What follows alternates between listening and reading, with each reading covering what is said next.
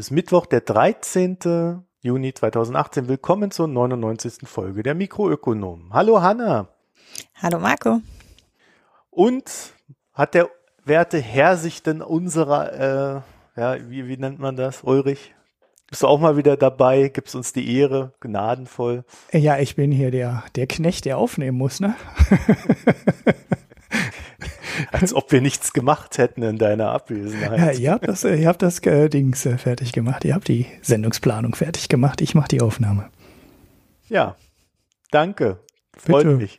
Ich, bin, ich hatte überhaupt nicht damit gerechnet, jetzt irgendwie so gleich dreimal hintereinander so gleich nach der Rückkehr aufnehmen zu, zu dürfen. Und äh, freue mich, dass du jetzt wieder da bist und alles wieder gut machen Ja, kannst. genau, genau. Ich, ich nehme jetzt direkt wieder sechsmal auf, ja. Sehr gute Idee. Weiter so, Ulrich. Ah ja, nein. Also bei dir ist wieder alles in Ordnung. Du freust dich wieder hier zu sein. Ja, sein natürlich. können. Ja, natürlich. Das ist ja, sehr natürlich. Ja, und wir haben da gleich so am Anfang das schöne Thema Hartz IV. Ähm, aber bevor wir in Hartz IV einsteigen, Ulrich, ich habe da so ein so ein Artikel hier gefunden. Weißt du, ich habe ja manchmal so kleine Überraschungen für dich, ja, wo ich dann so aufdecke, wie der Lügen-Ulrich, was der Lügen-Ulrich uns über die Autoindustrie so alles verschweigt, während Ja. er über Tesla spricht. Jetzt bin ich gespannt. Nein, ich habe äh, äh, durch Zufall den Tagesspiegel hier in die Hände gekriegt. Und der Tagesspiegel hat am Montag berichtet, dass die EU plant, eine Staugebühr für Autofahrer äh, aufzulegen. Mhm, Und zwar ja. wollen die die Mautsysteme so ändern, dass äh, immer dann, wenn du eine, also wenn du im, in eine Gegend fährst, wo viel Stau ist, dass dann deine Maut höher ist. Mhm, ja. Die Idee Und ist das- uralt. Ne? In London Ja, machen sie es ja wohl auch schon. schon in, in Dänemark. Ja, London macht es, glaube ich, auch, wo es im Berufsverkehr teurer ist. Und da zahlst du dann irgendwie 3,70 Euro, wenn du in die Stadt fährst, statt 1,50 Euro, wenn kein Stau ist. Ja. Ja, anders kriegst du die Autos nicht raus. Zumindest äh, vor allem in den Stoßzeiten. Von mir aus können sie es gerne machen, wenn sie dafür, gleichzeitig dafür sorgen, dass der ähm, öffentliche Nahverkehr auch funktioniert. Das wollte ich gerade sagen. Das wäre, das ist dann, wo, mal- wo ich dann eher Zweifel dran hätte. Ihr wollt wieder gleich alles haben, das ist so typisch. Ja, das Geld ist ja dann da, ne? Das Geld wäre ja da. Man kann das Geld ja. ja, vor allen Dingen muss der öffentliche einnehmen. Nahverkehr dann auch bezahlbar sein auf der anderen Seite. Hm. Also man müsste das Geld dann in Subventionierung von öffentlichen Nahverkehr stecken. Ja, dass das Geld dafür da ist, hilft ja nicht weiter, weil also hier in Köln planen die irgendwie äh, jetzt irgendwie so eine Straßenbahn da zu verlängern und da sagen sie jetzt schon, das wird dann irgendwann 2030. ich meine, das sind zwölf Jahre. Ja. ja, ich hatte so eine kleine Diskussion da auch äh, auf Twitter. Aber ich sag mal so, Busse kann man relativ einfach einsetzen. Also klar, dass die so die, mm, ja, wie sagt man, die äh, Backbone der, ähm, des Nahverkehrs, also S-Bahn und ähm, U-Bahn, das ist natürlich aufwendig. Das kriegst du mit einer, das kriegst du halt nicht in drei Jahren umgesetzt. Aber mehr Busse fahren zu lassen, ist eine Geschichte, die relativ einfach geht. Also wenn man will, kann man das schon. Theoretisch. Theoretisch. Gut, dann kommen wir zu Hartz IV. Da kann man ja auch viel, wenn man theoretisch will. Schließt sich ja irgendwie ganz gut an, an den schönen Spruch. Und zwar äh, hat sich irgendwie in den, in den letzten ein, zwei Wochen so diese Diskussion über Hartz IV wieder hochgeschaukelt. Ich glaube, äh, lag vor allen Dingen daran, dass letzte Woche im Bundestag äh, so eine Ausschusssitzung war und äh, im Anschluss dann natürlich wieder ordentlich diskutiert wurde. Und eine der interessanteren Diskussionsbeiträge Beiträge war beim Makronom. Äh, da ging es um eine Analyse über ja das, was Hartz IV äh, denn nun bewirkt hat. Weil in Deutschland wird ja immer gesagt, also ohne Hartz IV wird es uns jetzt nicht so gut gehen. Und diese Analyse, die schafft es dann so im Verlauf zu erklären, dass der eigentliche Effekt von Hartz IV da wohl irgendwo bei, ich weiß nicht, waren es 0,5 Prozent von, von den Arbeitslosenzahlen, äh, die wir jetzt hier nach unten geschossen haben. Also äh, es wird ziemlich zusammengestampft und äh, ich fand äh, bemerkenswert, vor allen Dingen so von der Argumentationsstruktur, also das werden wir dann hier auch verlinken, ähm, äh, dass ihr euch das mal durchlesen könnt und solltet. Also wenn ihr den Makronom immer noch nicht lest, tut es. Es lohnt sich. Und äh, mal zwei Punkte vielleicht am Anfang so hier in den Raum geschmissen, die äh, die auch recht wesentlich waren in dem Artikel. Ähm, also in, in deren Analyse hat der ähm, hat also gab es den Befund, dass die Hartz-IV-Reform zu einem erheblichen Rückgang der strukturellen Arbeitslosigkeit um etwas mehr als einen Prozentpunkt geführt hat. Und das Zweite war, dass, das wissen wir ja eigentlich schon, dass die Reform nicht unbedingt zum Wohlergehen derer geführt hat, die jetzt, ähm, naja, arbeitslos, äh, nicht mehr arbeitslos sind, sondern ähm, dass Leute, die arbeiten, halt so viel weniger verdienen oder in so viel schlechteren Jobs gelandet sind, weil sie ja in die Jobs reingedrängt sind, dass sie quasi trotzdem als Reformverlierer gelten. Mhm. Kommt uns jetzt nicht so unbekannt vor, oder?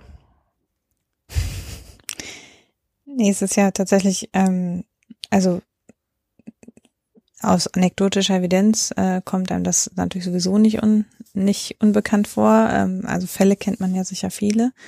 Ich äh, fand äh, einerseits bemerkenswert, dass es insgesamt unglaublich schlecht erforscht ist. Also die haben sagen irgendwie, es gibt fünf zuverlässige Studien zu den Effekten von Hartz IV. Mhm. Äh, wo man meinen müsste, das ist eine Riesenreform gewesen, die sich auch extrem gut hätte evaluieren lassen mit Vorher-Nachher-Daten. Es ist jetzt auch alt genug, dass man genug Daten dazu hätte. Und es ist aber im Vergleich von dem, was publiziert ist, muss man ja dazu sagen, sehr schlecht ähm, abgedeckt in der Forschung. Es kann sein, dass es haufenweise Evaluationen dazu gibt, die nie das Tageslicht gesehen haben. Also, dass es äh, mit geförderten äh, Mitteln äh, durchaus evaluiert worden ist und dann die Ergebnisse eben nicht veröffentlicht worden sind.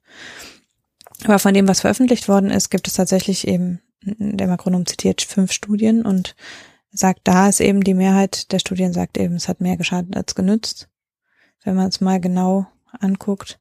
Aber ich finde das schon krass, dass man eine so umfassende Reform nicht auch umfangreicher evaluiert und das dann zur Basis für eine Weiter also äh, für eine Weiterentwicklung oder Rücknahme der Reform gemacht wird.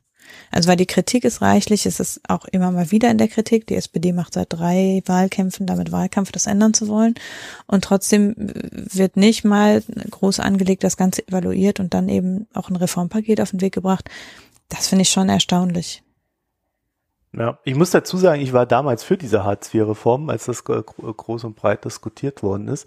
Ich habe mir aber eine Sache nicht vorstellen können und ich habe auch immer so argumentiert, naja, wenn es dann Probleme gibt, dann wird man ja dann hergehen und äh, die, naja, beheben. Mhm. Und ich, äh, seitdem es jetzt Hartz IV gibt, sitze ich eigentlich nur noch da und äh, bin wirklich fassungslos und sitze staunend da, wie unfähig Politik ist, einen begangenen Fehler zu korrigieren. also wirklich, äh, also das, was jetzt hier in dieser Studie steht, ist eigentlich im Kern alles, sind alles Sachen, die, die der Volksmund seit, seit, seit Reformbeginn sagt. Also da ist jetzt nichts, wo ich sagen würde, okay, hm, Überraschung, ja, sondern nee, es ist, ähm, es ist so, wie es alle denken. Die, äh, die, die Löhne sinken, die Jobs werden qualitativ schlechter. Äh, es ist ein riesen Beratungs, äh, ähm, also ein riesen Verwaltungsfu, der da überall stattfindet. Und am Ende äh, tut auch noch keiner was dagegen. Also ich weiß gar nicht, wie man sich dazu verhalten soll als normaler Mensch, ne? weil äh, man, man, man kommt dann irgendwo so an den Punkt, wo man vermuten muss, es ist Absicht. Ne? Oder Gleichgültigkeit zumindest. Ja, oder sie reden sich halt weiterhin ein, dass es ein Erfolg war. Ne? Man guckt halt. Ja, ich glaube, das ist tatsächlich was, was zumindest relativ lange so war. Also relativ lange gab es ja diesen deutlichen Effekt, ähm, dass die Arbeitslosenzahlen das, also es ist ja auch noch gesagt worden, Angela Merkel hat von den Harzreformen, die Schröder gemacht hat, hat Angela Merkel profitiert. Das heißt, da war die Kausalität, die unterstellte Kausalität war ja lange da. Also man hat lange gesagt, hier die Arbeitslosenzahlen sind zurückgegangen und das ist kausal auf die Harzreform zurückzuführen. Und dass eben das nicht kausal ist, das ist sozusagen jetzt das, relativ Neue eben, dass dieser Rückgang der Arbeitslosenzahlen womöglich auch ohne die Harzreform erfolgt wäre oder umgekehrt, und das ist der wahrscheinlichere Fall, zwar ist der Rückgang der Arbeitslosigkeit auf die Harzreform zurückzuführen, aber es hat eben nicht zu Wohlfahrt geführt. Also es ist auch die Frage, was die Zielgröße ist. Wenn man sich auf Arbeitslosenzahlen konzentriert, ist es ein toller Erfolg. Wenn man guckt, ob die Leute jetzt mehr Geld haben und sich mit ihrer Arbeit selbst unterhalten können und äh, einen Job haben, der auch langfristig, der ihnen auch langfristig zur Verfügung steht, dann eben nicht. Mhm. Und äh, man kann es halt als kurz, wenn man die Arbeitslosigkeit allein in den Fokus rückt, kann man es immer noch vermutlich sogar kausal argumentieren, äh, dass man, dass ja die Arbeitslosigkeit dadurch zurückgegangen ist. Nur eben um welchen Preis ist die Frage. Naja gut, in der Studie stehen 0,5 Prozentpunkte und wir sind in der, Bei der Langzeitarbeits, also das muss ne, 0,5 Prozentpunkte der Langzeitarbeitslosigkeit. Okay, dann dann ein Prozent, wenn man die die strukturelle nimmt. Mhm. Aber das ist auch noch äh, von dem Rückgang. Wo sind wir hier angefangen? Wo haben wir angefangen bei 10 Prozent Arbeitslosenquote und sind jetzt bei 5? Je nachdem, welche ja, Zahl man nimmt. Ne? Nichts. Das ja. ist, ja, nichts ist es, äh, ist es, ist schon mehr als nichts, ne? Wenn du jetzt eine Halbierung hast, dann sind es immerhin, dann sind es jetzt äh, doch 20 Prozent, geht dann auf Hartz IV zurück. Aber ähm, das ist halt trotzdem, das ist natürlich trotzdem total wenig, weil du fast davon ausgehen kannst, dass genau die Leute jetzt halt alle in Jobs stecken, die äh, weder Spaß machen noch Geld bringen und trotzdem in der ganzen Hartz-IV-Bürokratie drin stecken. Und ich glaube, das ist wahrscheinlich auch der Punkt, an dem man am einfachsten was ändern könnte an der Hartz-IV-Bürokratie. Diese Gängelei, die in dem ganzen System drin steckt, wo man einfach, wo Politiker relativ einfach ähm, ändern könnten. Ne? Aber sie haben halt immer Angst, dass die Menschen draußen alle total faul sind und man darf denen nicht vertrauen. Und sobald man denen nicht, sobald man denen vertraut, hören die alle wieder auf zu arbeiten und weil alle kein Geld mehr verdienen und nur kostenlos äh, Staatsknete abgreifen. Und das ist halt immer noch die Denke dahinter. Man hat halt überhaupt kein Vertrauen in die Menschen und ja, dann behandelt man die halt so. Ja, und äh, da, dazu korrespondierend gibt's jetzt gerade diesen Bundestagsausschuss für Arbeit und Soziales, der sich auch mit äh, Hartz IV und den Sanktionssystemen hinter Hartz IV beschäftigt. Und da gab's, glaube ich, letzte Woche war das die Sitzung. Und ja, also auch hier, so wie wir es kennen, also tatsächlich im, im Kern nichts Neues. Der Arbeitgeberseite ist es wichtig, dass die Sanktionsmöglichkeiten erhalten bleiben. Warum? Ja, weil die Leute sonst alle faul sind und nicht in Arbeit gehen.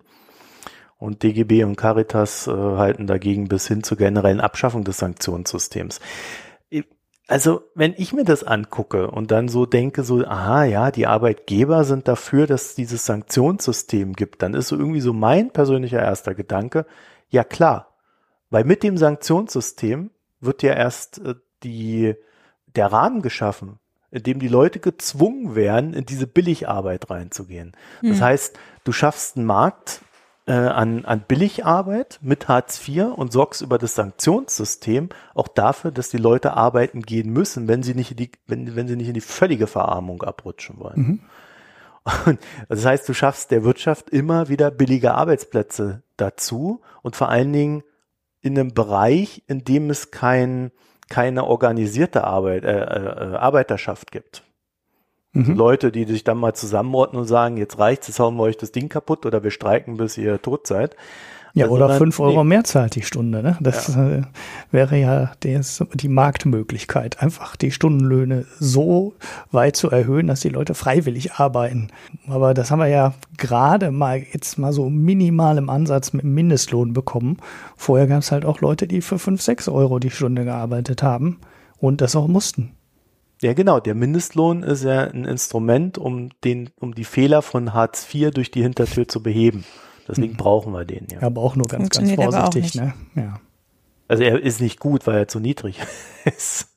Ja, und aber weil es ganz viel Aushöhlung gibt. Also es gibt ja ganz viel, das, was am Mindestlohn vorbei, also gerade in den ganz niedrig in den kurzfristigen Jobs, äh, bei den befristeten Arbeitsverhältnissen, da gibt es ja ganz viele, wo der Mindestlohn umgangen wird. Mhm. Und bei den Zeitungsausträgern. Ja. Und, und, just in dem Moment, in dem wir das feststellen, kommt dann der Economist um die Ecke, ja, eine Ausgeburt der liberalen Wirtschaft und sagt, ja, also die Arbeiter sollten jetzt irgendwie schon mehr Möglichkeiten in die Hand bekommen, eine Verhandlungsmacht gegenüber den Unternehmen aufzubauen, weil wir in einem System hocken, in dem normale Arbeiter nicht mehr um höhere Löhne kämpfen können. Mhm. Ich weiß nicht, weil hat man jemals jeweils jemals sowas im Economist gelesen?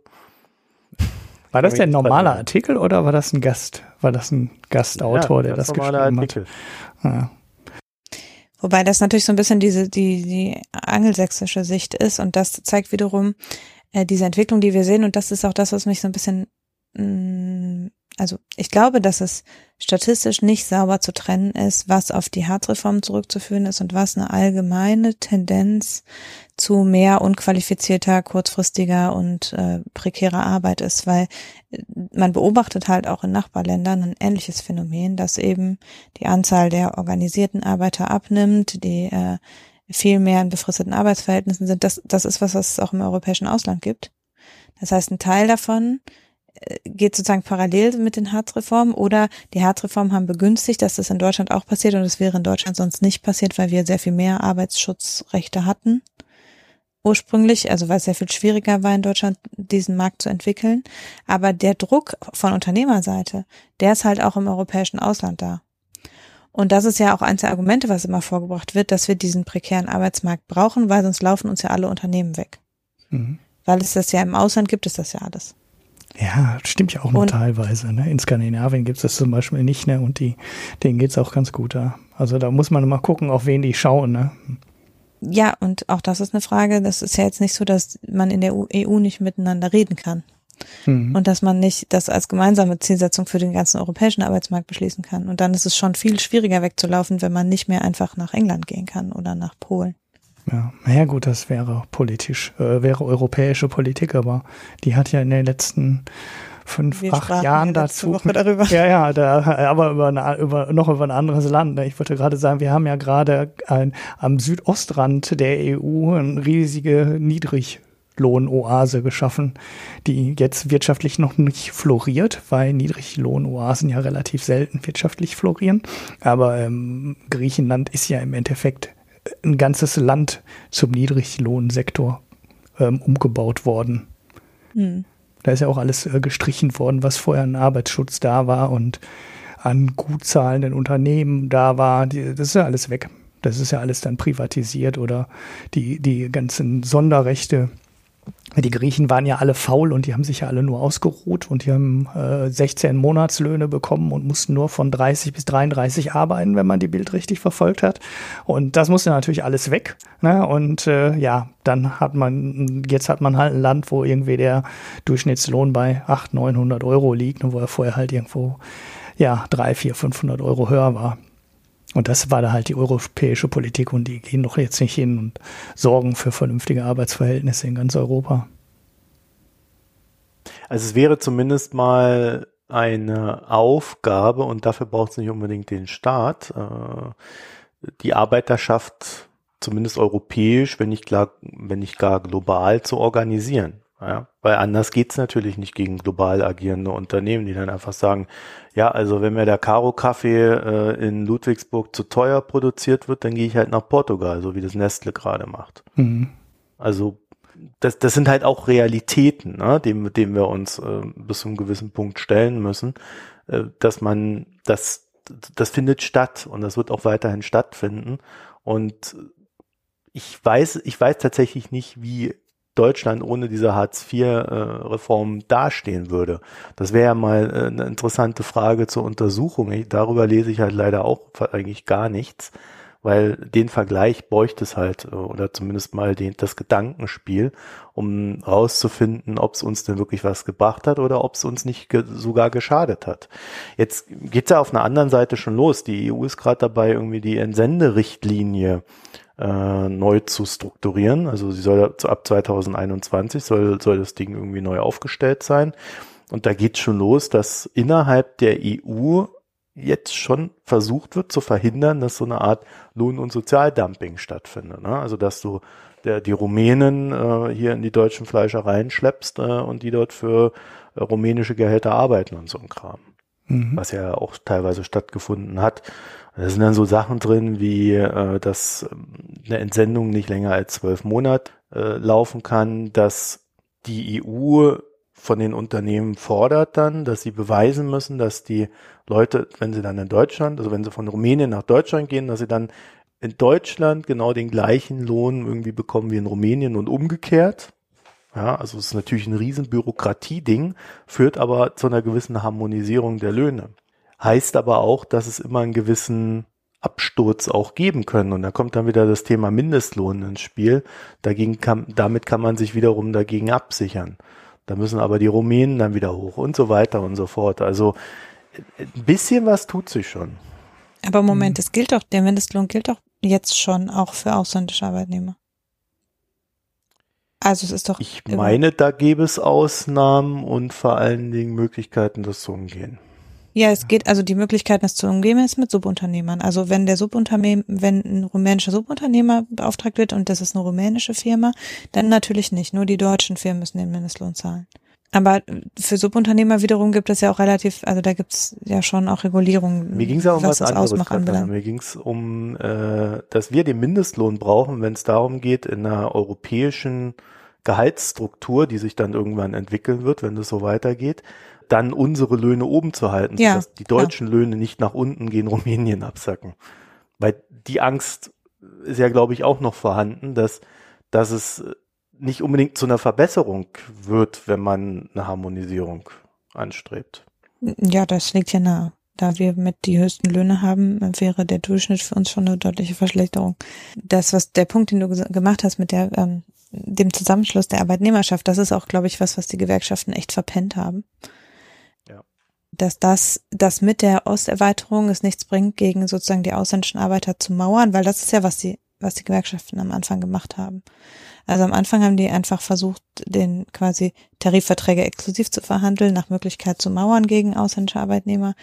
Und dass da eigentlich es eher eine Verbrüderung sozusagen geben müsste, das ist, was haben die Gewerkschaften total verpennt. Das wird halt jetzt offensichtlich es hat hier lang genug gedauert, bis es innerhalb von Deutschland nicht mehr man einen Standort von einem Unternehmen gegen den anderen ausspielen konnte. Und äh, innerhalb von Europa geht es immer noch munter so, dass man äh, da Standorte gegeneinander ausspielen kann. Da ist noch ein weiter Weg auch auf Gewerkschaftsseite zu gehen, glaube ich.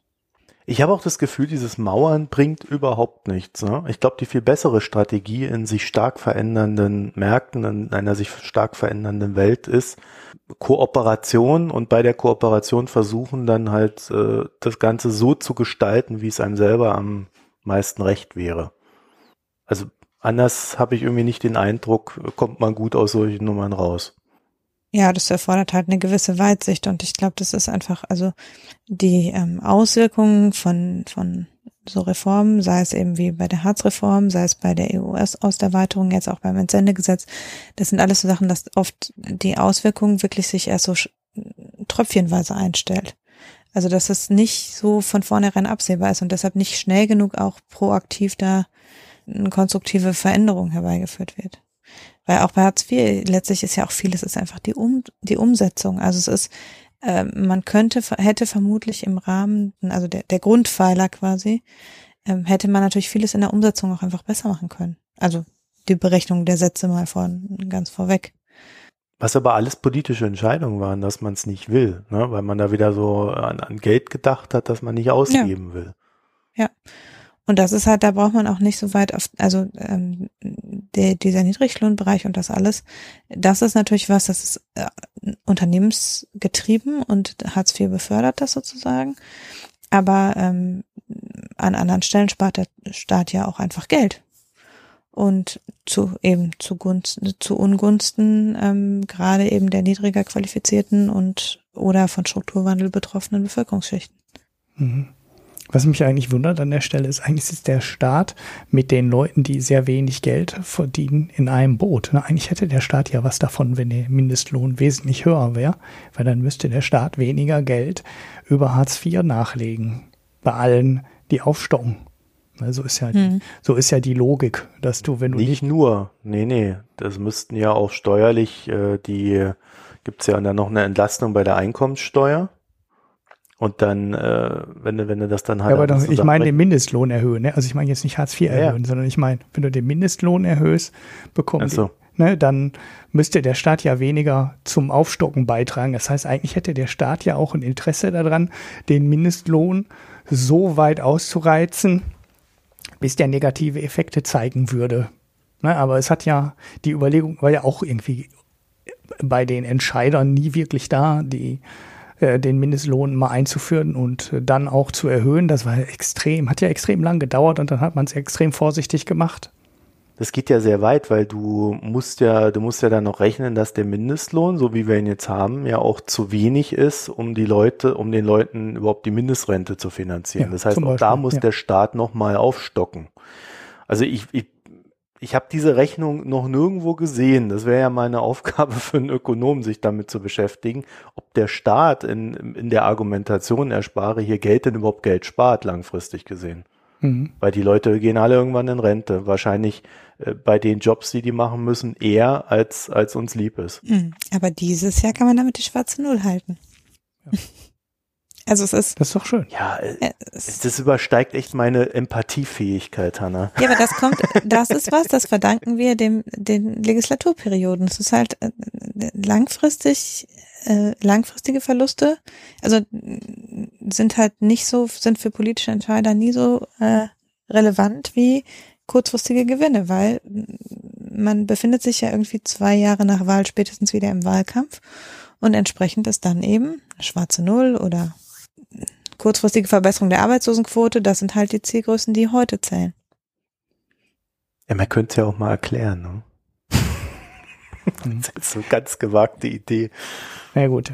Kurzfristig kann man den Effekt übrigens nicht messen. Ne? Also das war jetzt so eine Überlegung, die ich eigentlich total für total plausibel halte. Ich finde die Quelle jetzt wahrscheinlich nicht mehr für die Show Notes, aber das hat mal irgendjemand versucht durchzurechnen. Und der, hat dann, der ist halt genau mit der Überlegung hingegangen, hat gesagt, so, wenn jetzt alle Leute im Durchschnitt 6 Euro verdienen und die kriegen nachher 7,50 Euro, dann müsste der Staat doch um ne, 5 Milliarden bei Hartz IV entlastet werden. Der Effekt ist aber auch nur sehr überschaubar eingetreten. Was jetzt heißen kann, dass die Überlegung einfach Quatsch ist oder dass die Berechnung Quatsch ist oder durch irgendwelche anderen Effekte halt überlagert wurden. Da weiß ich nicht, ob dann nochmal irgendwann Folgestudien zugekommen sind, die das genauer untersucht haben. Ich glaube, insgesamt hat der Mindestlohn in beide Richtungen nicht so richtig, also es ist weder so katastrophal schlimm geworden, wie vorher alle gesagt haben, noch hat es zu so riesigen Verwerfung, also bei Einkommen oder Hartz IV oder so geführt. Ich glaube einfach, der ist so, die Art, wie der Mindestlohn eingeführt worden ist, war so verhalten, dass der Effekt in beide Richtungen übersichtlich war. Hm. Hm. Ja, ich glaube, weil wir uns als Gesellschaft da aber auch nicht einig sind. Ja. Ne? Und du wirst auch immer noch, nein, du wirst ja auch, du, du wirst viele finden. Also wenn du, der Mindestlohn ist, glaube ich, ein Thema, da wirst du viele finden, die nach wie vor sagen, nee, bin ich dagegen. Also es ist jetzt nicht gegen eine Erhöhung. Gegen eine Erhöhung, gegen äh, dagegen, dass er überhaupt da ist. Also ähm, das ist, da wirst du auch in normaler bürgerlicher Mittelschicht äh, schon einige finden, die sagen, nee, das ist zu viel Eingriff des Staates.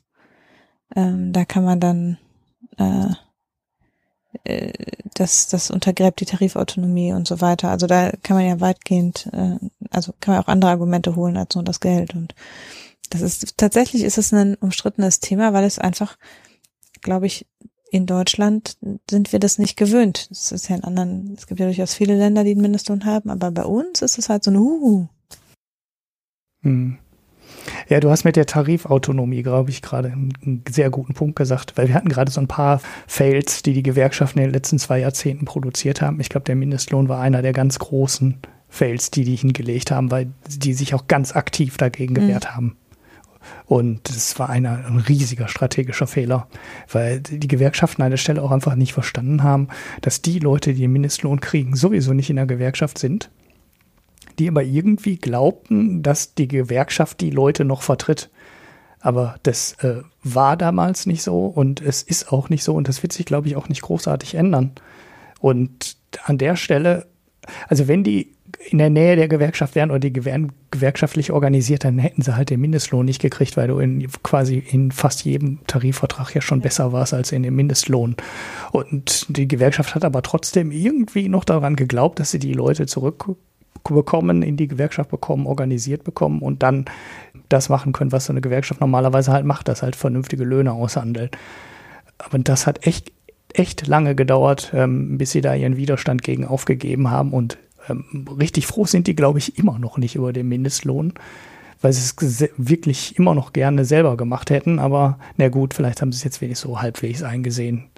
Ja, aber das war einer der großen Fehler. Da hat die Gewerkschaft, glaube ich, für viele Leute, die zwar eigentlich in der Gewerkschaft sein müssten, aber nicht sind, ähm, die Interessen überhaupt nicht vertreten und sich sogar dagegen gewehrt, Müssen wir überlegen, wo der Mindestlohn vielleicht heute schon wäre, wenn er früher gekommen mhm. wäre, ne? auf welchem Niveau der schon sein könnte.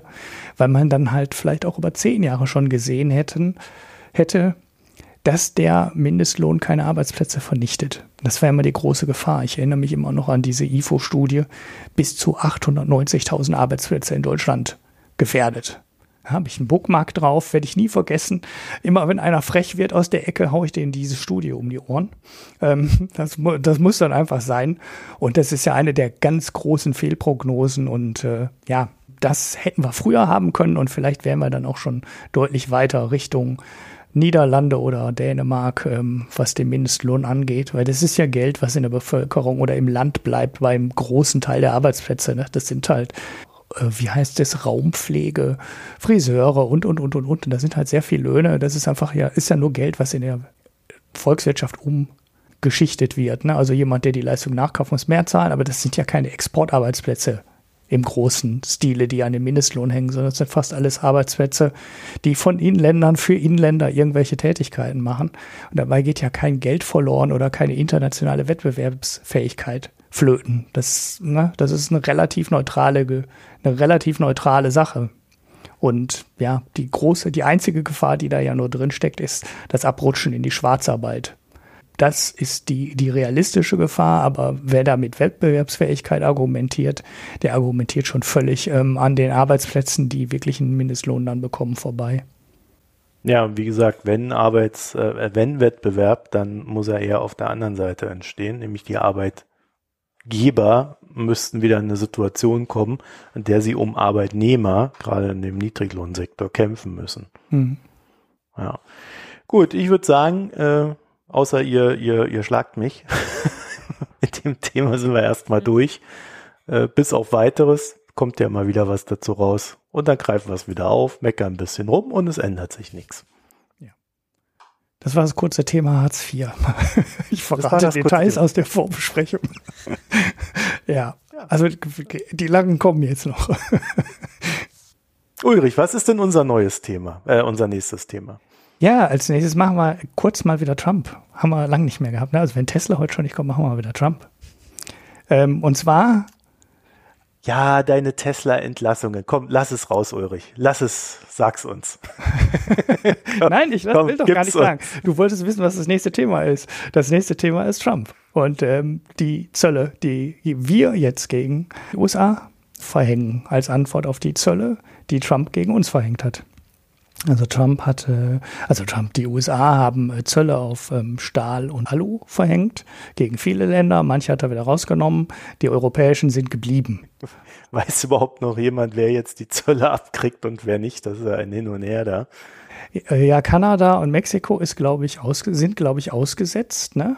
Ähm, Kanada nicht. Weil er nur Mexiko. Glaub, bei Kanada hat sich wieder was verändert am Wochenende. Genau, bei Kanada hat sich ja, ja, da, da hat er da hat er ein bisschen rumgerantet. Ja, ja, ja, ja. Ähm, ich las davon, ich las davon. Nee, äh, ich hatte eigentlich im Kopf, dass Mexiko und Kanada ähm, ausgenommen sind, aber nur temporär, weil da irgendwie äh, was Neues verhandeln will. Kann aber auch sein, dass der äh, Stand nicht äh, stimmt. Mit Südkorea hat er sich ja geeinigt. Da gab es so eine Beschränkung auf 70 äh, Prozent von irgendeinem Niveau, was mal, weiß ich nicht, 2016 oder so war. Ähm, und da hat er die ähm, Auto, bessere Autoexportmöglichkeiten in den südkoreanischen Markt das hatten erhalten. wir vor meinem Urlaub das, Genau, das hatten wir. Ähm, aber die europäischen Geschichten, da ist zwar verhandelt worden, aber da gibt es jetzt keine Ausnahmen. Und ähm, 25 Prozent waren es, glaube ich, auf äh, Stahl und 10 Prozent auf Alu ähm, aus Europa werden jetzt halt in den USA beim Import verhängt. So, und die Europäer haben von vornherein gesagt, ähm, wenn es kommt, dann werden wir antworten. Und zwar mit anderen Zöllen. Also der erste Schritt, der offizielle Schritt war halt, ja, ist das eine Klage offiziell äh, bei der WTO dagegen einzureichen? Ne? Oder ein Einspruch, wie auch immer das jetzt äh, juristisch heißt. Ja, schon. Also vom WTO-Schiedsgericht. Genau, das ist, heißt das Klage, ja. ne? Das ist, glaube ich, offiziell richtig, ja, eine Klage eingereicht und dann darfst du auch, wenn du ähm, so einen Zoll hast, da ähm, Konterzölle mhm. gegen. Also es das heißt nicht Strafzölle, ne, sondern der richtige Begriff ist ähm, Konterzoll. Und dann darfst du darauf antworten und das muss halt im Rahmen bleiben. Das, Ja, man darf aber irgendwie nur bis zum ge- gewissen Prozentsatz erstmal äh, nur die Konterzölle machen. Deswegen sind sie jetzt bei 2,8 Milliarden im Wert. mhm. Und es kommen dann bis 2021 noch weitere 3,6 Milliarden hinzu und dann sind es insgesamt 6,4 Milliarden an Konterzöllen seitens der EU gegenüber den USA. Und ich meine, die meisten werden es ja wissen, ja, Bourbon Whisky, Erdnussbutter, Harley Davidson und Levi's Jeans. Ja, das mit der Erdnussbutter macht mich ein bisschen nervös. Auf den Rest kann ich verzichten. Ja, äh, pff, ich meine, ich esse eigentlich irgendwie ständig, also wenn ich Erdnussbutter esse, irgendwie immer nur Erdnussbutter, die nicht aus den USA kommt. Ah, Gibt es überhaupt noch einen großen, ein großes Land, was Erdnüsse anbaut? Ich dachte, das Ja, also wenn die auf Erdnussbutter ihre ähm, Zölle legen, dann kannst du Erdnüsse natürlich importieren. Zollfrei. Also nicht zollfrei, aber Okay. ohne die Erhöhung. Meinst du, Dann das muss ist wirklich es halt so? hier produziert werden. Naja, das ist schon ist so genau unterschieden? So, Ja, ja, ja. Okay. Das Interessante an der Sache ist aber was ganz anderes. Ähm, also für mich zumindest, weil äh, die Zahlen, die sind ja, glaube ich, auch mittlerweile jedem interessierten Hörer und jeder interessierten Hörerin bekannt. Das Interessante daran ist, wie die EU jetzt generell darauf reagiert. Ja, also die, die, die EU darf das, also agiert völlig im, im rechtlichen Rahmen dessen, was die WTO erlaubt.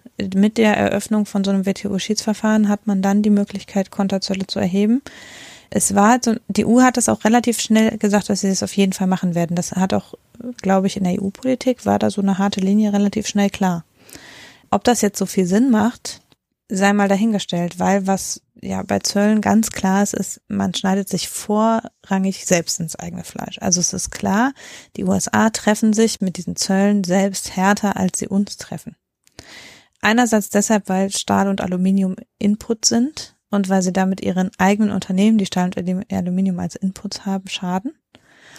Und andererseits deshalb, weil die Konterzölle dann wiederum Waren betreffen, die Konsumgüter sind und äh, damit eben ziemlich viele weitere Industrien und nicht nur die, die direkt von Aluminium und Stahl betroffen sind. Jetzt macht man das trotzdem und natürlich hätte man genauso gut sagen können, weißt du was, mach doch, du wirst die Rechnung davon schon nach Hause bringen, wir tun hier einfach mal gar nichts und sitzen das aus. Und ähm, diese Haltung hat aber, glaube ich, bei der EU nie zur Debatte gestanden. Wir können einen Artikel verlinken von äh, Rolf Langhammer vom IFW, der eben sehr klar sagt, diese Vergeltungszölle sollte man nicht erheben, also man sollte nicht ähm, auf die Zölle mit Zöllen reagieren, sondern sollte verhandlungsbereit bleiben. Umgekehrt kann man auch die Gegenposition vertreten und sagen, wenn der Trump das eskalieren will, dann soll er mal die Quittung nach Hause tragen. Und äh, die Auswahl der Güter zeigt ja auch relativ klar, damit werden eben gerade Güter betroffen, die in Gegenden der USA produziert werden, wo äh, Trump eine besonders hohe Wählerschaft hat. Also es ist durchaus mit Bedacht gewählt. Und ja, also die EU lässt sich da auf diese Kriegsrhetorik auch voll ein. Ne, also Trump schreit hier die ganze Zeit von Trade War und die EU macht das auch mit. Also das ist dann jetzt auch mit gleichen Waffen sozusagen heimzahlen. Am Ende ist es vielleicht einfach, kann man sich vielleicht nicht genug darauf verlassen, dass Trump tatsächlich äh, vernünftig agiert, weil die andere Strategie zu sagen, wir setzen das jetzt mal aus, impliziert natürlich, dass Trump irgendwie dann zur Vernunft kommt, weil er merkt, oh, jetzt geht es unseren eigenen Autoproduzenten schlechter, weil sie den Stahl teurer importieren müssen. Mhm. Und aber vielleicht ähm, ist ihm das halt egal. Ich glaube aber, das ist eine, eine das, das ist, äh, das sind einfach zwei Argumentationsmuster. Das eine ist ein rein ökonomisches Aussitzen macht halt Ja, Sinn. also Ja, schadet Vom sich Geld selbst, auf jeden so Fall. ist es halt, ja. Lass ihn doch, ja. So, das andere ist natürlich, dass äh, Weltpolitik oder ähm, generell Außenpolitik auch sehr viel mit Ansehen, mit Gesichtsverlust, mit äh, Glaubwürdigkeit zu tun hat. Und Glaubwürdigkeit ergibt sich halt unter anderem auch daraus, dass man sich nichts gefallen lässt, dass man sich nicht rumstumpen lässt von irgendjemanden. Ja, den Fehler hat ja die EU, äh, ach nee, das sage ich jetzt lieber nicht, äh, sonst haben wir wieder eine andere Diskussion an der Backe kleben. Aber äh, es ist halt einfach so, dass die EU da auch eine gewisse Stärke zeigen muss. Sonst wird sie auch angreifbar für, äh, durch andere. Weil die dann halt davon ausgehört, die EU macht doch eh nichts, ne? mit denen kann ich ja machen, was ich will. Und das ist die Logik dahinter, warum die EU darauf reagieren muss, egal was die Ökonomen sich da ausrechnen. Und ähm, also da geht's auch so um territoriale Sicherheiten ja, und so weiter. Also von daher halte ich dieses öko rein ökonomische Argument zwar für, naja, interessant, aber halt schlichtweg nicht für gangbar für die EU. Na, also äh, hinter diesem Nichtstun könnte ja auch noch ein anderes Argument stecken oder eine andere Überlegung stecken, nämlich ähm, die Spirale nicht weiter anzudrehen, ne? sondern einfach Trump den Zoll verhängen zu lassen und dann nichts zu tun. Ja, nicht nichts, sondern vor, vor der WTO klagen ja auf jeden Fall. Das ist ja, steht ja außer Diskussion. Ach so, ja, ja, ja, okay, okay, meinte ich jetzt. Äh, nicht mit Zöllen. Ja, genau. Klagen, aber nicht mit Zöllen. So meinte ich das. Ähm, gut, dass du das, äh, dass du dann Ja, aber die EU reagiert ja schon geringer als äh, so, also ja auch schon rein rechtlich geringer als so, wie sie angegriffen wird. Also wie Hanna gerade gesagt hat, ähm, ist das genau das Stufenverfahren, wie es die WTO vorsieht. Ja, eben. Rein rechtlich gesehen gehen sie ja schon nach diesem Stufenverfahren vor. Und das ist aber viel, das ist aber geringer als das, was Trump jetzt sofort ad hoc auf die EU draufwirft. Ja, ja, ja, klar, aber gut, das ist ja so, das ist ja halt so vorgesehen. Wir halten uns schon an die Gesetze, ist schon alles richtig. Ja. Ähm, aber Nein, man es könnte. Keine, es ist keine Eskalationsspirale dadurch. Weil wir ja weniger machen als er. Ich finde schon. Ja, aber das wird Trump nicht so sehen. Das wird Trump nicht so sehen. Wenn du nichts gemacht hättest, hätte er kein Argument auf irgendeine Handlung der EU aufzusetzen ne, weil wir ja nichts gemacht hätten. Wir hätten halt keinen Zoll erhoben. So, und dann kann er auf der Basis nichts sagen nichts weitermachen. Also das heißt ja immer noch nicht doch, bei Trump. Das ist doch eine absurde Logik, die du da an den Tag legst. Wir, wir reden über Trump, ne? Wir reden über Trump. Ja, eben. Ja, der kann, der kann ja sowieso alles. Macht, ja, eben. Er macht einfach, was er will. Also deswegen brauchst du auch gar nicht darüber nachdenken, ob er das, wie er das empfindet, weil wenn er sich ungerecht behandelt fühlt, äh, dann, dann wird er ohnehin sagen, ja, ich mach, ja, ich, das ist unfair und die zocken uns ab und deswegen mache ich das jetzt so. Und dann kommt halt die nächste Dings, weil, weil dann halt keine Reaktion von der EU kam. Das weiß ich nicht. Und er sauer ist, weil es keine Reaktion Ich finde schon, dass, also ich, ich sehe es, also ich stimme dir zu insofern, als ähm, das jetzt sagen wir mal gegenüber Dritten, bringen wir mal China mit in den Raum. Es ist durchaus ein wichtiges Signal. Ich glaube, gegenüber Trump ist es letztlich egal, welches Signal man setzt, das äh, prallt ab. Aber diese Kriegsrhetorik, die der, dieses, wir werden hier ausgebeutet, weil es ein Handelsplatzdefizit gibt. Deshalb müssen wir, wir müssen uns jetzt selber sichern gegen unseren bösen Feind, die EU. Also das ist was, wo ich schon finde, da könnte auch die politische Entscheidung sein, nein, Moment, dass wir reden hier von einem engen, vertrauten Alliierten und wir lassen uns nicht darauf ein, da jetzt einen Krieg anzufangen. Also in der Rhetorik. Also ich muss, ich bin da echt anderer Meinung. Wirklich komplett anderer Meinung. Ich finde, dass Merkel gesagt hat, wir lassen uns jetzt nicht mehr abzocken. Das war genau die Sprache, die sie sprechen muss, äh, aus meiner Sicht. Damit das gegenüber den USA auch gespiegelt wird, dass es eben eine Abzocke ist, was sie da versuchen. Also ja, ich glaube, sie hat ja gesagt, wir lassen uns nicht mehr über den Tisch ziehen. Mhm. Ne? Das war ja der Wortlaut. Und äh, da steckt, da stecken ja zwei Sachen drin. Einmal, wir lassen uns nicht mehr über den Tisch ziehen im Sinne von, ähm, jetzt ist mal Schluss, jetzt äh, wehren wir uns. Auch als Signal an die äh, gesitteten Kräfte in den USA, ja, jetzt liegt's an euch, was draus wird. Und das andere ist, dass sie sagt, wir haben uns bisher schon über den Tisch ziehen lassen. Also wir haben euch schon mehr gegeben, als wir wollten. Da weiß man dann immer nicht, ist das jetzt schon auf die Verhandlungen bezogen oder ist das sogar noch auf frühere Vorgänge bezogen, wo Europa viel zu viel an die USA gegeben hat. Wir hatten ja diese Diskussionen auch früher schon. Ja, äh, sei es bei Daten, äh, Flugdaten oder sonst noch was. Und äh, da weiß ich dann auch nicht genau, worauf sie sich bezieht, aber die Aussage war schon sehr klar. Und ich, also ich persönlich finde das, finde es auch gut, dass sie sich da wehrt oder dass wir als Europa da die, die starke Kante zeigen, weil Trump ist ein Bully. Und ein Bully wird nicht aufhören. Der macht immer weiter, gerade in dem Moment, wo er merkt, er hat Erfolg. Ja. Hm. Ja. Ob er Erfolg hat, ich weiß es.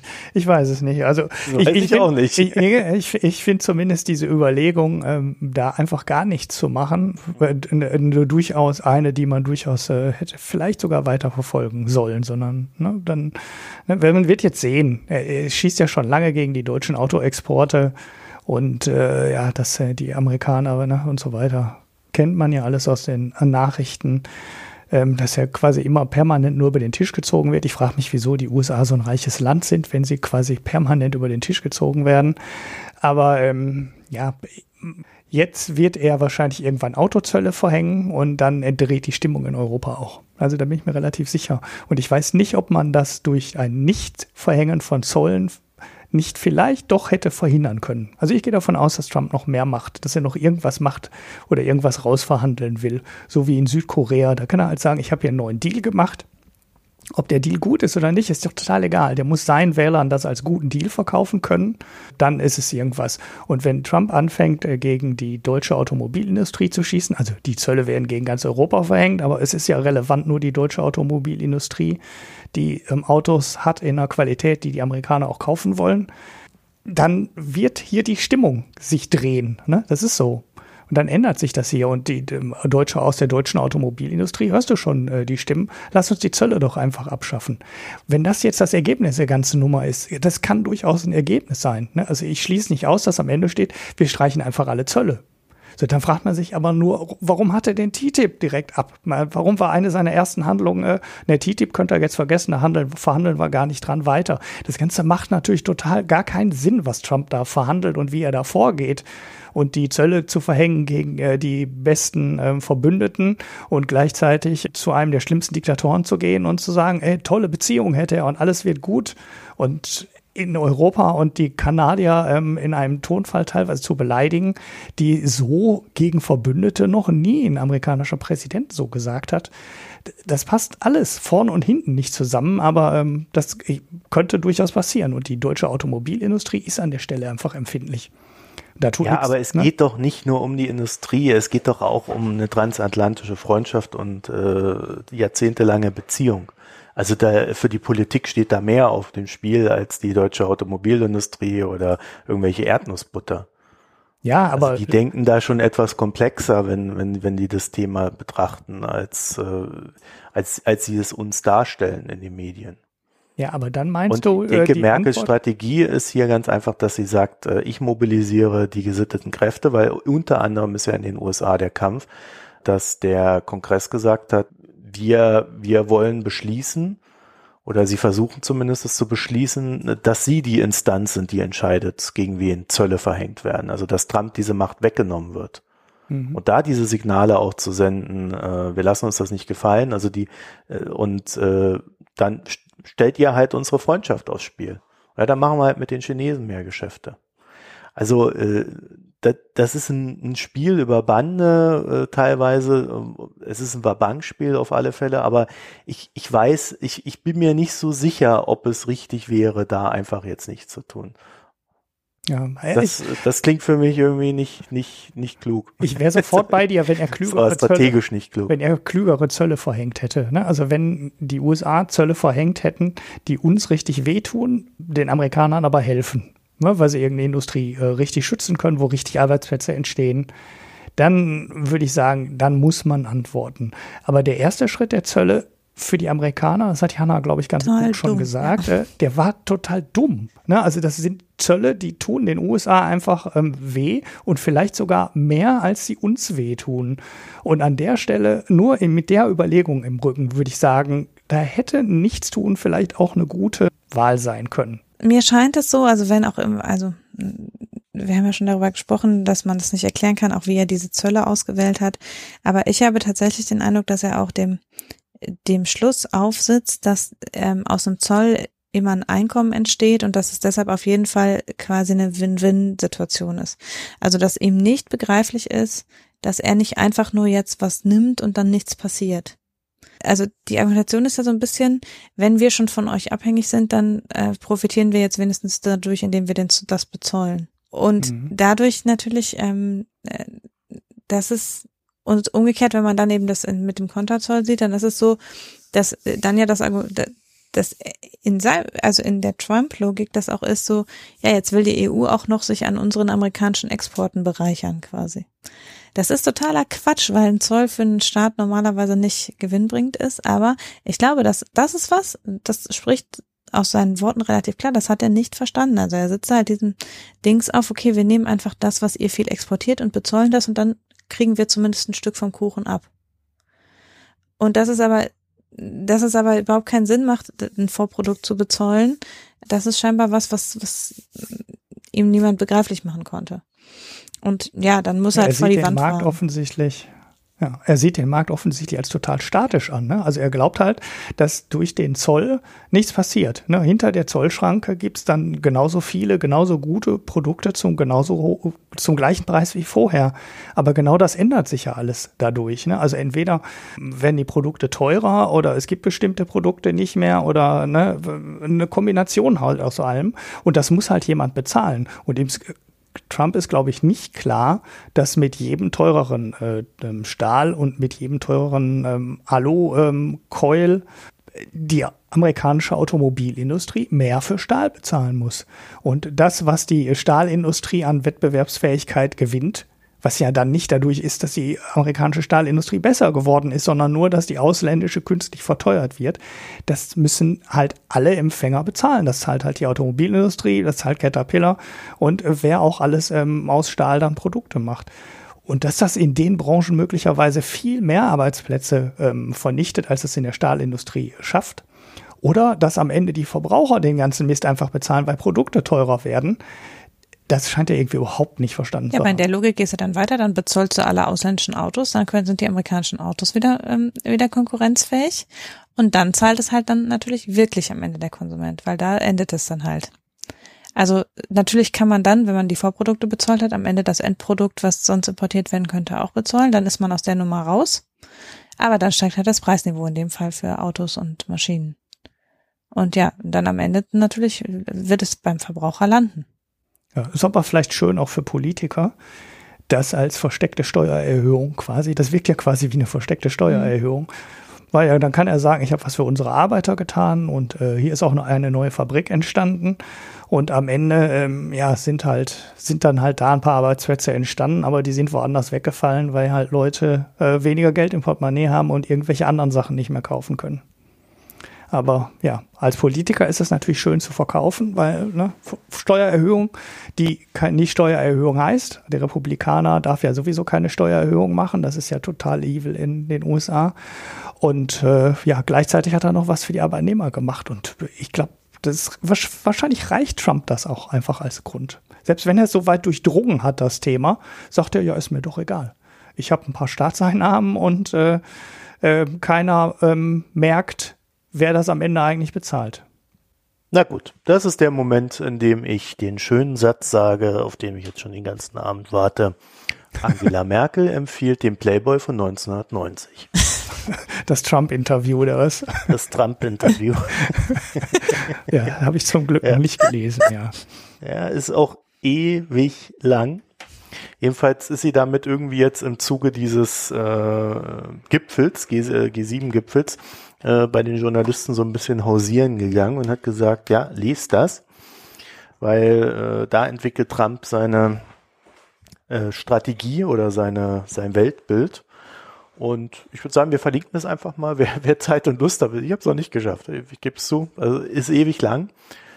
Ja, also ich weiß, ich wusste gar nicht, dass Trump so viel reden kann. also das ist wirklich äh, interessant. Und ähm, ja, da kann sich dann vielleicht auch nochmal jeder mehr so ein Bild äh, machen im Sinne von, steckt da noch mehr in dem Trump, als wir hier glauben. Weil Angela Merkel scheint es anzunehmen und daher rührt dann vermutlich auch ihr Handeln. Mhm. Ja, vielleicht schaffe ich es ja bis nächste Woche, wenn ich dann irgendwelche tieferen Erkenntnisse habe. Naja. Also äh, der Link geht übrigens nicht auf die Playboy-Seite, weil dort wollen die dann gleich wieder ein Abo verticken. Ja, was gibt hier so Filthy Media? Mhm. Naja, viel Dark, Spaß da. Darknet. Was ist das hier? Darknet-Links. Oh, oh, oh, so werden wir bald nicht mehr mal mehr bei Apple gelistet. Mit solchen Links in den Shownotes. Naja, müssen wir durch. Okay, dann äh, kommen wir zum nächsten Thema. Welches ist denn das? Hat, ja, ich habe mich heute aufgeregt. Ist das, ist das dein Lieblingsthema? Äh, naja. okay. Also wir, äh, wir wir haben äh, just heute Morgen einen Artikel bei der Welt entdeckt äh, über Hannah, äh, über den sie sich ganz fürchterlich aufgeregt hat. Und ähm, nicht ja, nur ich. Wir haben uns gedacht, wir wollen ja schon ja, nicht, nicht nur du, ich fand ihn auch sehr schlecht, vor allem fand ich ihn sehr schlecht geschrieben. Äh, also abseits jeglicher inhaltlicher äh, Diskussion, die da nicht stattfindet, ähm, ist er eigentlich unglaublich schlecht geschrieben. Also naja, äh, jedenfalls, äh, es geht um Tage zwei und die Welt ist äh, wie immer natürlich der Meinung, alles ganz schlimm und findet dazu auch äh, die zwei Experten, die es gibt, die das noch behaupten. Hans Werner Sinn und Carmen Reinhardt. Ich glaube, mehr gibt's dann auch gar nicht mehr. Ne? Alle anderen sind schon irgendwie gesittet. Ja, also zumindest nicht in der Vehemenz wie Hans-Werner Sinn. Also ähm, ich habe eben noch mal äh, nach Tage zwei in den in den Google News gesucht und interessant ist, dieses Thema kocht ungefähr alle halbe Jahre hoch. Also man kann Artikel finden. Jetzt natürlich gibt es neben diesem Weltartikel noch einen Handelsblattartikel. Ähm, so ein bisschen klang das ja auch schon an in diesem Ökonomenaufruf. Da war ja auch schon von dem Tage-2-System und den äh, großen Außenständen die Rede. Und zuletzt wurde es im November letzten Jahres diskutiert und dann auch im März letzten Jahres. Und so kann man das bis ungefähr 2011 zurückverfolgen, dass etwa alle halbe Jahre äh, wieder fünf Artikel über die Tage-2-Salden erscheinen je nach Medium dann eben mit dem Tenor, wir werden alle sterben oder äh, mit dem Tenor alles gar nicht so schlimm. Und äh, die Welt ist auf der Wir werden alle sterben Seite, kann man sagen. Ähm, in diesem Fall jetzt hängt es sich also an Italien auf. Früher war eben Griechenland der Aufhänger. Das, was eben der Anlass ist, dass der tatsächlich, der Tagessaldo der Bundesbank ist eben auf ein Rekordhoch, 956,2 Milliarden Euro äh, angestiegen, also der höchste Wert seit das Tagessystem eingeführt worden ist. Und das wird eben von der Welt so interpretiert, dass wir für ganz Europa den Dispo-Kredit, also dieses Wort Dispo-Kredit ist, glaube ich, aus einem anderen Artikel, aber äh, die Bundesbank gebe ganz Europa Dispo-Kredit. Äh, das ist die Interpretation, die da eben von Hans-Werner Sinn und anderen vorgebracht wird. Und äh, das wird eben dann so interpretiert, dass letztlich äh, die anderen europäischen Notenbanken bei der Bundesbank in diesem Umfang ungesichert, unverzinst verschuldet sind und dass das zu einem, einer wesentlichen Krise im Eurosystem quasi zwangsläufig führen muss. Das ist so der Inhalt des Artikels. Und da kann man jetzt. Das ist ja schrecklich. Ja, also einerseits ist dieser Artikel, also das, das wird ja schon, also wenn man das bei Twitter verlinkt, ich weiß gar nicht, wo das Bild ist, äh, dann kommt da so ein Bild von so einem Euro, der so eingeschmolzen wird. Das ist alles ganz fürchterlich und man muss sofort in Panik geraten. Äh, tatsächlich ist es natürlich, also das ist schon eine hohe Zahl und dieser Targetsaldo ist durchaus ein bedenkliches Ding und deshalb ist es auch so, äh, neben Hans-Werner Sinn und Kam Reinhardt gibt es noch andere, die sagen, wir müssen das Problem mit den Targetsalden irgendwie angehen. Aber die Interpretation, dass das jetzt ähm, das Eurosystem sofort zum Einsturz bringt, ist natürlich, also ist, na, sagen wir nicht natürlich, aber ist Quatsch. Sagen wir mal so. Außer man ist der Meinung, die müssten alle aus dem Euro rausfliegen, diese Schlendriane. Da. Ja, genau, also das ist das. Dann ist das natürlich ja. ein Riesenproblem, wenn die so. Also äh, soll ich ganz kurz sagen, was die Tageszeiten sind? Habt ihr das schon mal ja. erklärt? Also das Target-System dient der internen Verrechnung von Überweisungen zwischen europäischen Banken. Also das ist einfach dafür gedacht, dass man nicht für jede ba äh, Überweisung zwischen einer, sagen wir, französischen und deutschen Bank dann Geld über die Grenze tragen muss im Gegenwert, sondern dass es zwischen den Banken verrechnet werden kann.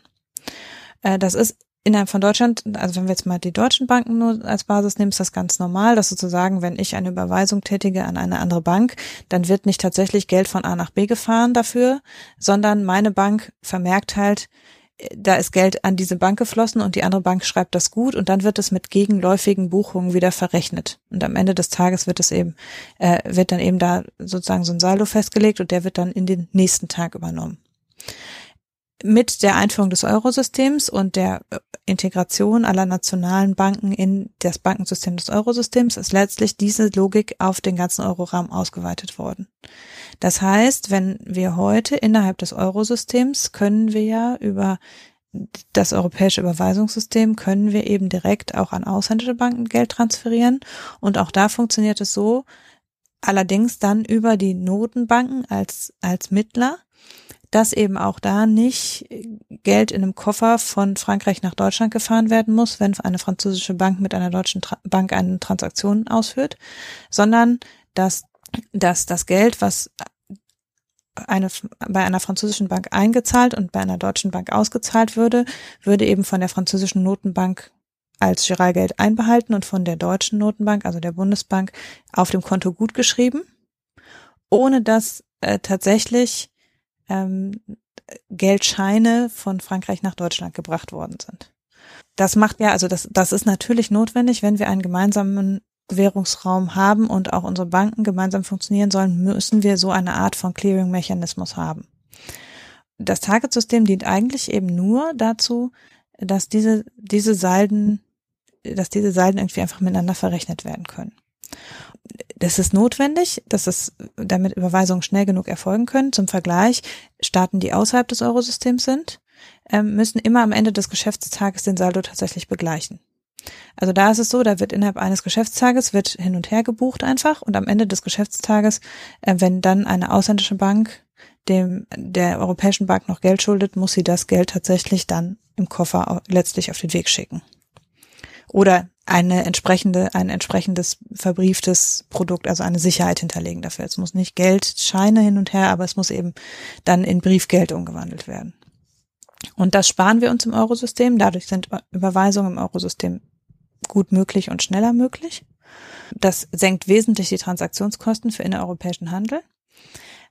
Aber es wird zu einem Problem, wenn die Zahlungsströme immer nur in eine Richtung laufen weil das ganze System eigentlich darauf basiert, dass irgendwann, wenn viele Italiener Geld nach Deutschland überweisen, ja irgendwann dann auch wieder Deutsche Geld nach Italien überweisen und dann verrechnet sich das zwischen den beiden Notenbanken. Dann ist es einfach so, dass eben eine Zeit lang hat die Deutsche Bundesbank einfach Geld emittiert, ja, also tatsächlich ja Geld geschöpft letztlich und was eigentlich in Italien hätte vernichtet werden müssen und dann irgendwann passiert es wieder umgekehrt. Aber das ist eben in der Vergangenheit schon mal im Jahr 2000, um das Jahr 2007 bis 2010 und jetzt eben wieder seit 2015 sehen wir, dass diese Salden aufgehen. Also dass die Bundesbank, die niederländische Zentralbank und ich glaube noch die finnische Zentralbank eben positive Salden fahren und alle anderen europäischen Zentralbanken negative Salden fahren. Und das eben über eine ganze Zeit. Und das hat damit zu tun, dass die Zahlungsflüsse in eben nur eine Richtung und es eben keine Gegenflüsse gibt. Das ist zunächst mal, wie die Targetsalden oder dieser große Targetsaldo entsteht. Also er entsteht aus, aus Transfers zwischen europäischen Banken. Das muss man eben auch festhalten. Und das ist das, was auch in diesem Artikel wieder, in dem Artikel steht, die Italiener gehen in Deutschland einkaufen und daher kommt das. Also quasi, wir bewerfen die mit Gütern und kriegen dafür kein Geld. Aber das ist eigentlich, also es ist nicht so, dass ein italienisches Unternehmen und ein deutsches Unternehmen da irgendwie, dass der Italiener einfach Güter bekommt und dafür nichts bezahlt oder so, sondern es ist eine Verrechnungsgröße im Zahlungswesen. Also es ist eine Frage, wie die Zahlung abgewickelt wird, ob so ein Targetsaldo entsteht oder nicht. Wenn man einfach Geld über die Grenze trägt, entsteht kein Tages Ta Targetsaldo. Wenn man eine Überweisung tätigt, entsteht ein Targetsaldo. Das so zur, zur Einordnung. Es ist eine Buchgröße die mit dem mit der Verrechnung innerhalb des Bankensystems zu tun hat. Mhm. Ja, ich, ich habe irgendwie noch im Kopf, dass die Griechen damals schlichtweg ihr Geld äh, zu deutschen Banken überwiesen ja, haben. Ja, natürlich. Und das ist das, was auch Weil jetzt. Weil ihnen ja auch immer gedroht wurde, ihr fliegt aus dem Euro raus und sonst noch was. Und dann haben sie ja, oh, wenn wir aus dem Euro rausfliegen, sind ja unser, unser, unser Geld nichts mehr wert. Also schnelles Geld nach Deutschland. Es gibt me mehrere Wege, wie das entstehen kann. Das eine ist eben, also der, der klassische Weg, auch das, was Hans-Werner Sinn ganz lange mal vertreten hat, äh, ist, dass es über die Leistungsbilanz kommt, also dass es, ähm, dass äh, es über äh, Einkäufe tatsächlich ist. Also deutsche Unternehmen exportieren in den Euroraum, die ausländischen Käufer finanzieren das über Kredit und ähm, weil sonst würde es nämlich nicht, also wenn die das aus Guthaben finanzieren, würde es nicht auf die gleiche Weise funktionieren, sondern wenn die das über Kredit finanzieren, sei es ein Handelskredit oder irgendeine andere Form von Kredit, äh, dann entsteht eben, dass auf der einen Seite keine äquivalent hohe Einzahlung erfolgt und äh, dann würde eben die Zahlung für die Zahlung für das für das Gut würde in Deutschland gut geschrieben. Auf, auf dem deutschen Konto entsteht ein positiver Saldo. Ähm, die Güter werden im Gegenzug transferiert. Also in der Kapital, im, wir haben einen Nettokapitalexport und äh, einen entsprechenden, äh, einen Netto-Güterexport, einen entsprechenden Kapitalimport in Deutschland. Das ist der Weg, wie man lange Zeit das vor allem erklärt hat. Ähm, allerdings, zum Beispiel mit Italien, haben wir gar keinen fundamental riesengroßen Handelsbilanzüberschuss. Das heißt, da kann das nicht die ganze Erklärung sein. sondern da ist es offensichtlich, das galt auch für Griechenland, wie du gesagt hast, und das gilt jetzt für Italien, ist es so, dass auch tatsächlich einfach Geld überwiesen wird. Entweder eben, dass die Leute tatsächlich einfach von ihrem Konto auf ein Konto bei einer deutschen Bank Geld überweisen oder auch, äh, wenn sie ihre Anleihen umschichten. Also wenn sie italienische Staatsanleihen verkaufen und Bundes Bundesstaatsbriefe kaufen zum Beispiel. Weil auch dann haben sie ja ein Depot in Deutschland, wo sie Bundesstaatsbriefe anlegen, lassen das Geld in Deutschland liegen und haben dafür Guthaben in Italien aufgelöst. Und dann hätten wir es tatsächlich mit Kapitalflucht zu tun. Da liegt sozusagen die Vermutung liegt, dass das damit reinspielt. Also dass das Ausweiten der Salden ähm, über die Ausmaße der Handelsbilanzsalden hinaus, dass das mit Kapitalflucht zu tun, zu tun hat. Ein Stück weit spielen vermutlich die verschiedenen Erklärungen zusammen entscheidend ist, und das reicht dann vermutlich auch zur Einordnung, entscheidend ist tatsächlich das, was du gerade gesagt hast. Ein Problem wird das Ganze erst, wenn ein Land aus dem Targetsystem aussteigen möchte. Bislang ist es ja so, das Ganze unterstellt, dass schon irgendwann die Zahlungsströme sich wieder umdrehen werden und dann werden wieder mehr, wird wieder mehr Geld von Deutschland nach Italien überwiesen oder von Deutschland nach Frankreich oder wohin auch immer. Und dann wird auf der anderen Seite ein positiver Saldo entstehen. Das ist das, wie dieses System funktionieren sollte. Und nach der Finanzkrise haben wir zunächst auch diese Entwicklung gesehen. Also da war es zunächst so, dass die Targetsalden sich wieder verringert haben. Nicht auf das Vorkrisenniveau, aber die Tage, der, diese Diskrepanz ist wieder kleiner geworden und jetzt weitet sie sich eben wieder aus. Und äh, die Bundesbank argumentiert zumindest offiziell nach wie vor so, dass sie davon ausgehen, dass das Eurosystem stabil ist, dass also alle Banken im Eurosystem verbleiben, alle Notenbanken. Und dann ist das, äh, steht dem keine tatsächliche Forderung auf ein Gleichen dieses Saldos gegenüber. Ja, es, es heißt vor allen Dingen eins. Äh, und deswegen ist es schon ganz okay, dass das Thema alle halbe Jahre aufploppt.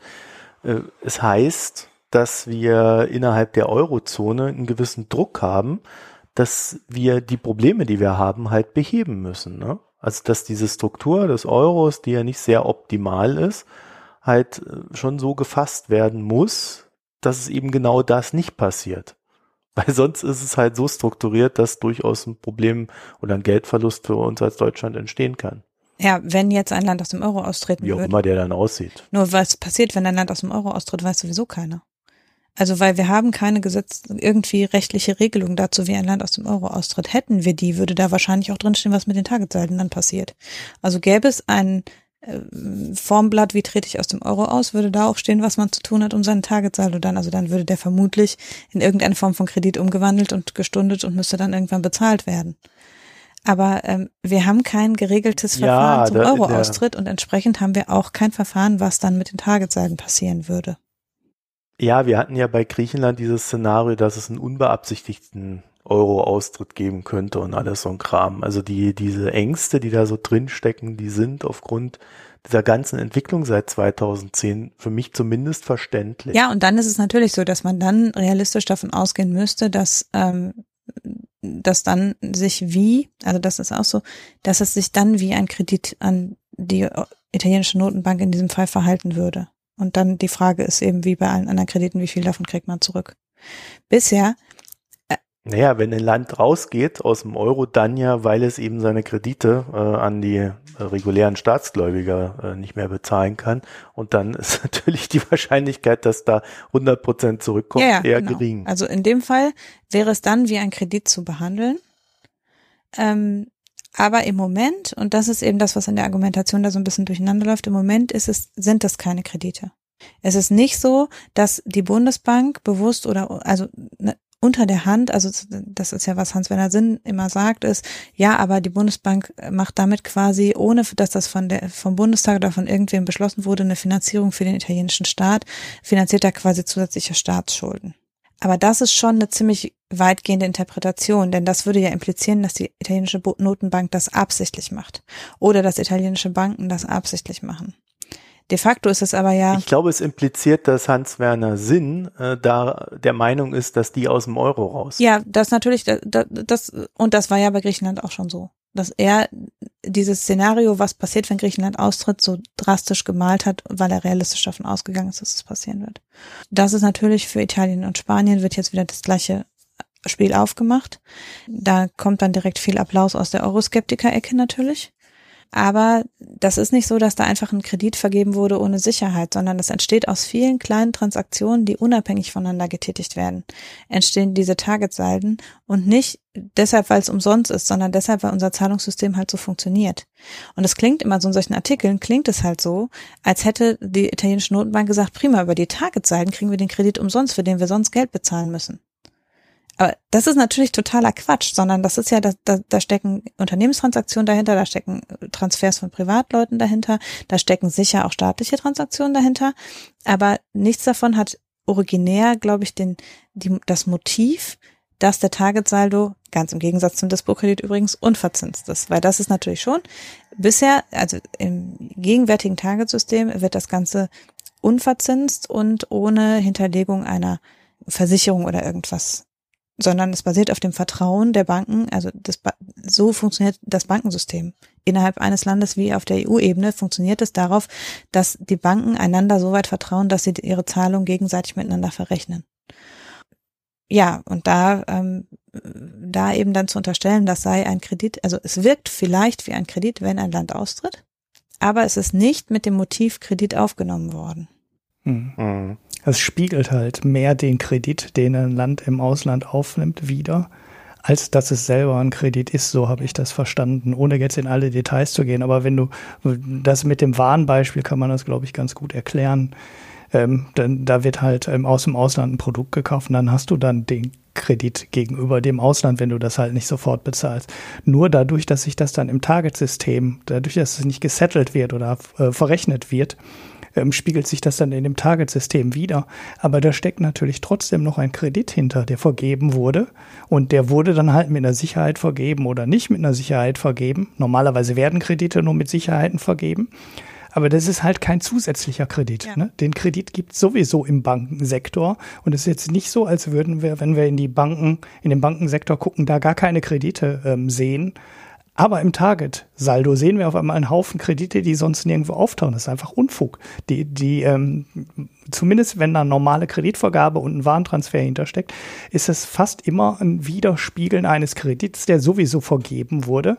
Und den, den sehen wir auch, ohne dass wir auf die Target-Bilanzen schauen, ähm, in anderen volkswirtschaftlichen Berechnungs- weisen schon oder wenn die Banken die Kredite gegenüber Italien ausweisen müssen oder so. Das ist jetzt, wenn man die, das beides einzeln berücksichtigt, ne, also einmal in die Bankbilanzen guckt und einmal ins Target-System guckt, dann zählt man halt sehr viel Sachen doppelt. Ja, und die sind einfach nicht doppelt da, ne? Das, genau. was nicht doppelt ist, ist das mit einem direkten Kapitaltransfer, so eine direkte Überweisung.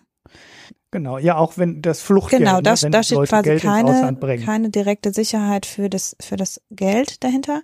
Aber auch bei dieser Überweisung. Die Bundesbank schöpft ja damit Geld. Also indem äh, die ähm, das die Deutsche Bank Giralgeld gut schreibt, schöpft die Deutsche Bank Geld, das sie wiederum mit dem Reservesatz gegenüber der Bundesbank und dem Eurosystem schon, also das Geld wird auch nicht aus dem Nichts geschaffen, sondern mit der normalen Absicherung, mit der eben Geld geschöpft wird. Also es ist auch nicht so, wie wir werfen ohne Rückklagen die Druckpresse an, weil das ist das Zweite, was da mal gesagt wird, weil natürlich wird diese Geldschöpfung unterliegt den normalen Regeln der Geldschöpfung, der die Banken eben unterliegen. Und der normalen Besicherung, die der Banken unterliegen für Geldschöpfung. Das, also selbst wenn es jetzt ein reiner Kapitaltransfer ist, dann ist es immer noch so, dass natürlich die Deutsche Bank nur zu einem bestimmten Satz Geld schöpfen kann, wenn sie eben bei der Zentralbank Sicherheiten hält. Und das ist davon unbenommen. Also der normale Mechanismus, es ist halt wirklich, also es ist wie ganz normal, wie wir in Europa, wie Geldschöpfung funktioniert im, im Eurosystem. Mit eben der Besonderheit, dass der Transfer nicht zwischen einzelnen Banken eines Landes, sondern über die beiden Nationalbanken geht, weil es eben so im Eurosystem ausgedacht ist, dass es über die Nationalbanken geht, wenn wir einen internationalen Transfer haben. Ja, gut. Das wäre sozusagen, was wir hier an, zu diesem Zeitpunkt zu dem Thema ähm, sagen können. Genau.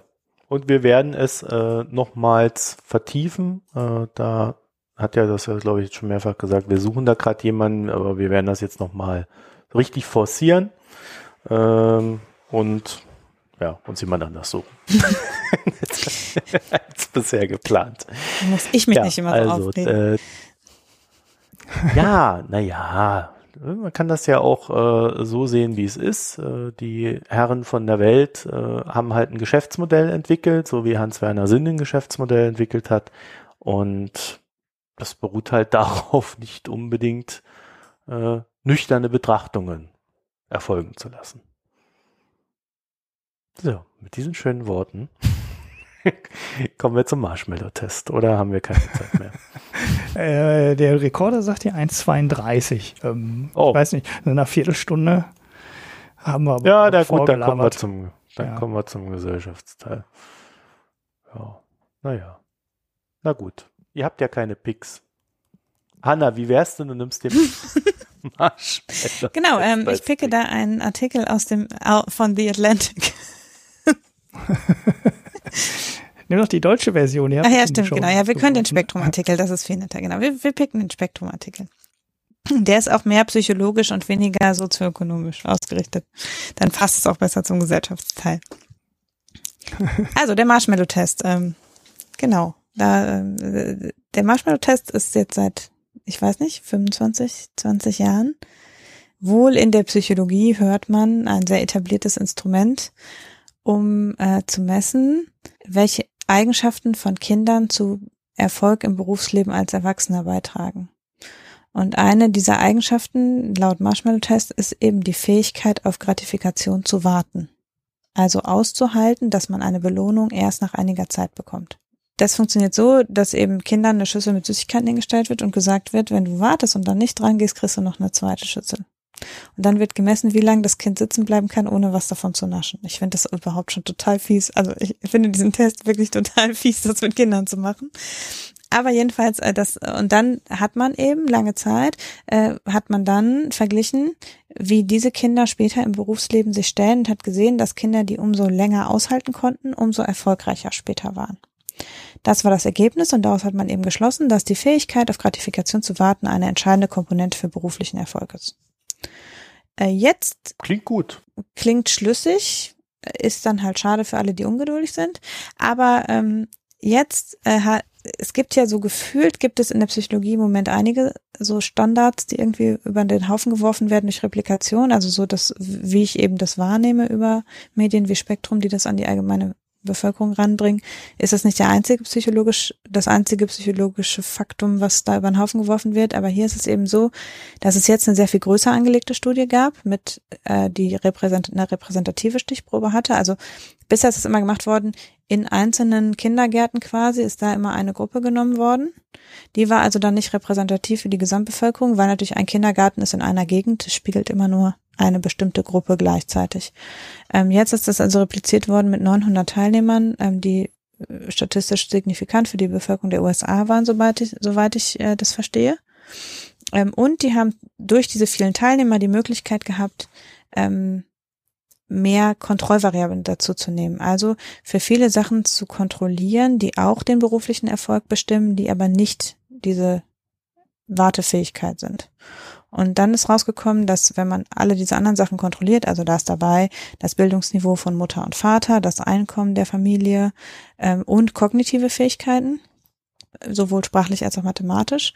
Und wenn man für alle diese Sachen kontrolliert, kann man 90 Prozent des beruflichen, äh, beruflichen Erfolgs ohne die Wartefähigkeit erklären und maximal 10 Prozent des beruflichen Erfolgs oder des Schulerfolgs äh, in dieser Studie dann mit, ist erklärbar über diese Fähigkeit auf Gratifikation zu warten. Das heißt, das Ergebnis wird ziemlich stark abgewertet gegenüber dem, was vorher gefunden worden ist. Mhm. Was so ein bisschen statistische Analyse so ausmachen kann. Ne? Ja, ich meine, einerseits, einerseits zeigt es natürlich deutlich, dass man eben diese sozioökonomischen Dinge und statistische Repräsentativität nicht leichtfertig, also dass man auch bei Experimenten darauf achten muss, wie wählt man seine Probanden aus. Mhm. Und dass es eben Sinn macht, auch wenn es natürlich total teuer ist, Experimente mit vielen Leuten zu machen, das irgendwie repräsentativ zu wählen. Und andererseits, also ich finde das äh, vor dem Hintergrund dieser Diskussion, die wir über das Elternhaus und so weiter hatten, umgekehrt ein sehr erschreckendes Ergebnis. Weil die Wartefähigkeit ist ja was, da würde man unterstellen, die ist vielleicht gleich ausgeprägt. Das ist einfach eine Charaktereigenschaft und es mag arme Kinder geben, die gut auf Gratifikation warten können und reiche Kinder. Aber äh, wenn man eben, wenn man über Bildung und Einkommen, das schon so viel erklären kann, dann kann also ein Kind aus einem armen Elternhaus mit wenig gebildeten Eltern noch so gut auf Gratifikation warten können, es wird ihm nichts nützen. Mhm. Und das ist natürlich. Es wird ewig warten. Es kann, genau, ewig warten. ja. Und das ist natürlich, das ist umgekehrt dann ein sehr frustrierendes Ergebnis, weil es im Prinzip die ursprüngliche Studie, die sagt, es gibt tatsächlich Charaktereigenschaften, die zu Erfolg beitragen, so ein bisschen widerlegt. Und sagt, mhm. nee, edgy, es ist doch nur, was deine Eltern können. Ja. Schade Jetzt hast du uns aber auch genug deprimiert hier. Naja, dafür kann man natürlich dann dafür argumentieren, dass man politisch auf diesen Zusammenhang zwischen Bildung und Einkommen und Erfolg, darauf könnte man ja durch ein gutes und frühes Bildungssystem Einfluss nehmen, auf die Gratifikationswartefähigkeit nicht. Nein, Hanna, denn das würde die schwarze Null gefährden. Da hast du natürlich völlig recht. Wir werden diesen Vorschlag also für uns behalten. Ja, naja. Wie sieht's denn bei dir aus, Ulrich? Hast du was Erfreuliches? Ja, ähm, habe ich was Erfreuliches? Ich muss kurz überlegen, ob da jetzt ein positiver Aspekt dran war. Ich glaube ehrlich gesagt ähm, nicht. Ich dachte eher einen erfreulichen Pick. Irgendwie ja, ja, ich, ich, ich denke ich denke gerade über den Podcast nach, ob das da irgendwelche positiven. Ach, überraschend, du pickst einen Podcast. Ja, ich picke einen Podcast. Ähm, ja, mal wieder völlig überraschend. Planet Money, ähm, wo ich schon irgendwie 40 Mal was rausgepickt habe. Jetzt aber eigentlich so eine Sache, die gar nicht wirklich ökonomisch ist. Ähm, überraschenderweise. Es geht, äh, sind zwei Folgen, die zwei letzten, die aktuellsten. 845 und 846.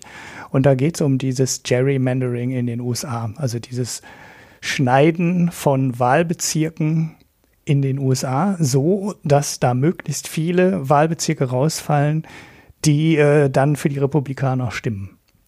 Ist auch schon viel ähm, ja überprüft worden von Verfassungsgerichten und so, aber da geht noch eine ganze Menge, die ähm, nach deutschen ja, Gesetzen oder Vorstellungen eigentlich äh, ziemlich ähm, unfassbar erscheinen. Also es gibt da Wahlkreise, die wirklich absurd sind, wo einzelne Straßen mi äh, mitten raus tief zwei, drei, vier Kilometer weit in den anderen Wahlbezirk reinreichen, nur weil an dieser Hauptstraße ähm, dann halt sozial Schwächere wohnen und die dann noch unbedingt in den anderen Wahlkreis mit rein sollten, weil man damit den Wahlkreis äh, definieren konnte, der dann ähm, entweder ganz klar äh, demokratisch ist oder ähm, ein drumherum gebunden, äh, gebildet hat, der dann republikanisch wird oder zwei oder drei dadurch bilden konnte. Das Ganze muss man sich manchmal mal auf Karten angucken. Das ist äh, wirklich absurd, was da rauskommt. Und der erste Teil des Podcasts geht quasi um die Besetzung oder um den Weg ähm, das dürfen, ich glaube, das wird irgendwie über den Kongress oder über lokale Sachen beschlossen, wie dieses, äh, wie die Wahl, ähm, die Districts da ähm, angelegt werden und wie die gezeichnet werden und wie die verteilt werden. Das wurde nämlich mal von irgendjemandem untersucht und der hat dann genau die ganzen Sachen gemacht, die in dem US-Wahlkampf auch gemacht werden, nämlich äh, versucht herauszufinden, wo kann ich denn mit möglichst wenig Geld am meisten Ergebnis erzielen und dann hat man halt republikanische Leute auf die Posten bekommen. Und die haben dann halt angefangen, diese Wahlbezirke ähm, zu schneiden. So, das war jetzt so die, die ganz klare Demo, der ganz klare Teil, äh, wo die Republikaner halt versucht haben, quasi so Teile des amerikanischen Wahlsystems auszuhebeln. Dazu kommt dann aber im zweiten Teil wird auch noch beschrieben, dass es mal Gründe gab, warum die Wahlbezirke in Amerika überhaupt auf so komische Arten und Weisen geschnitten werden können. Denn in Deutschland ist es ja, ja relativ klar, so ein Wahlkreis hat 200 bis 250.000 Einwohner, glaube ich. Und dann gibt es so Begrenzungen, nachdem die dann neu geschnitten werden. Ne? Also wenn, wenn dann halt die Einwohnerzahl sinkt in einem Teil, dann muss man halt gucken, ob man drumherum irgendwo Wahlkreise findet, die man dann wieder in Stücke schneidet und äh, dem anderen Wahlkreis dazu gibt, sodass es ungefähr immer aus, äh, äh, ungefähr immer passt mit der Bevölkerungszahl und das nicht zu weit aus dem Ruder läuft. In Amerika hat man aber Sachen berücksichtigt, zum Beispiel in Florida, dass die Vertretung der farbigen Bevölkerung sichergestellt ist. Also dass nicht immer in den Wahlkreisen nur 17 Prozent Farbige sind, sondern dass es auch Wahlkreise gibt, wo die einen höheren Anteil haben, damit sie auch einen farbigen Kandidaten dann wählen können und ähm, auf die politischen Posten heben können. Und das ist der eigentliche Grund, warum man dieses Gerrymandering dann mal eingeführt hat dass es halt über so lokale Ausschüsse irgendwie alles zusammengestellt wird und da unglaublich viele Parameter reinstellen. Und es wird hier in Deutschland oft so dargestellt, als wäre das nur so eine reine republikanische ähm, Wahlmanipulationsgeschichte, aber dahinter steckte, steckten halt zumindest am Anfang mal andere Überlegungen. Und das fand ich ganz, äh, ganz interessant. Planet Money Podcast ist immer sehr kurz. Ich glaube, das waren 20 oder 25 Minuten. Die beiden Teile kann man ganz gut hintereinander wegholen. Hören. Das war's. Mein Pick. Gut. Schön. Ich habe was von Amnesty International. Und zwar reden wir ja hier immer sehr viel über Kobalt und Elektroautos und wie viel Kobalt man für Elektroautos braucht. Und naja, Amnesty hat mal so eine kleine 360-Grad-Reportage gemacht, wie Kobalt abgebaut wird. Mhm. Das ist auch deprimierend, nehme ich an. Ähm, das ja, das ist, ah, das ist, das ist herzzerreißend. Also ganz viele menschliche Schicksale. Ähm, es ist, es ist grausam, äh, weil die haben sich natürlich noch nicht mal um eine normale äh, äh, Kobaltmine gekümmert, sondern es ist ja so, dass ähm, sehr viel Kobalt äh, privat abgebaut wird. Und zwar, die haben die ihr Grundstück äh, drauf und ähm, ja, graben dann einfach runter. suchen das Kobalt. Und das könnt ihr euch hier mal angucken, wie das so aussieht, wie die arbeiten. Da sind dann so nette Sachen drin, wie dadurch, dass die ja nicht eine richtige Mine in dem Sinne aufbauen, sondern äh, äh da so runtergraben, dann ist das so, dass die Luft, dass sie keine Luft da unten bekommen. Also haben sie oben so Ventilatoren stehen, die da irgendwie so Luft in diese dieses Loch dann da rein äh, pustet. Und wenn so ein Ding ausfällt, haben sie äh, nicht sehr lange, um dann wieder da rauszukrabbeln äh, und alles so ein Kram. Und äh, ja, die größten Abnehmer sind dann Chinesen auf irgendeinem so Markt. Also das wird dann auch alles so dargestellt, wie das alles läuft. Das kann man sich dann mal angucken und dann kann, kann man sich nochmal sehr genau überlegen, wie gut man das alles findet. Mhm. Amnesty International. Mhm. Ulrich, ich möchte noch hinterher schieben, ja. ich habe ganz vergessen zu erwähnen, es wird natürlich im Kongo abgebaut, ne? dem größten ja, ja. Abbauland. Ich glaube, ich kenne sogar, also es gab schon mal sowas, ich meine, das wäre vom National Geographic gewesen oder sowas. Ich kann mich da auch an sowas erinnern, wo du dich auch drin drehen konntest und ich habe schon mal sowas gesehen. Vielleicht ist das das Gleiche, dass Amnesty das jetzt nur ausgeschlachtet hat. Das könnte sein, das weiß ich nicht. Wenn das ein freier Journalist gemacht hat, ne, zum Beispiel, dann kann das ja, ja. zweimal verkaufen.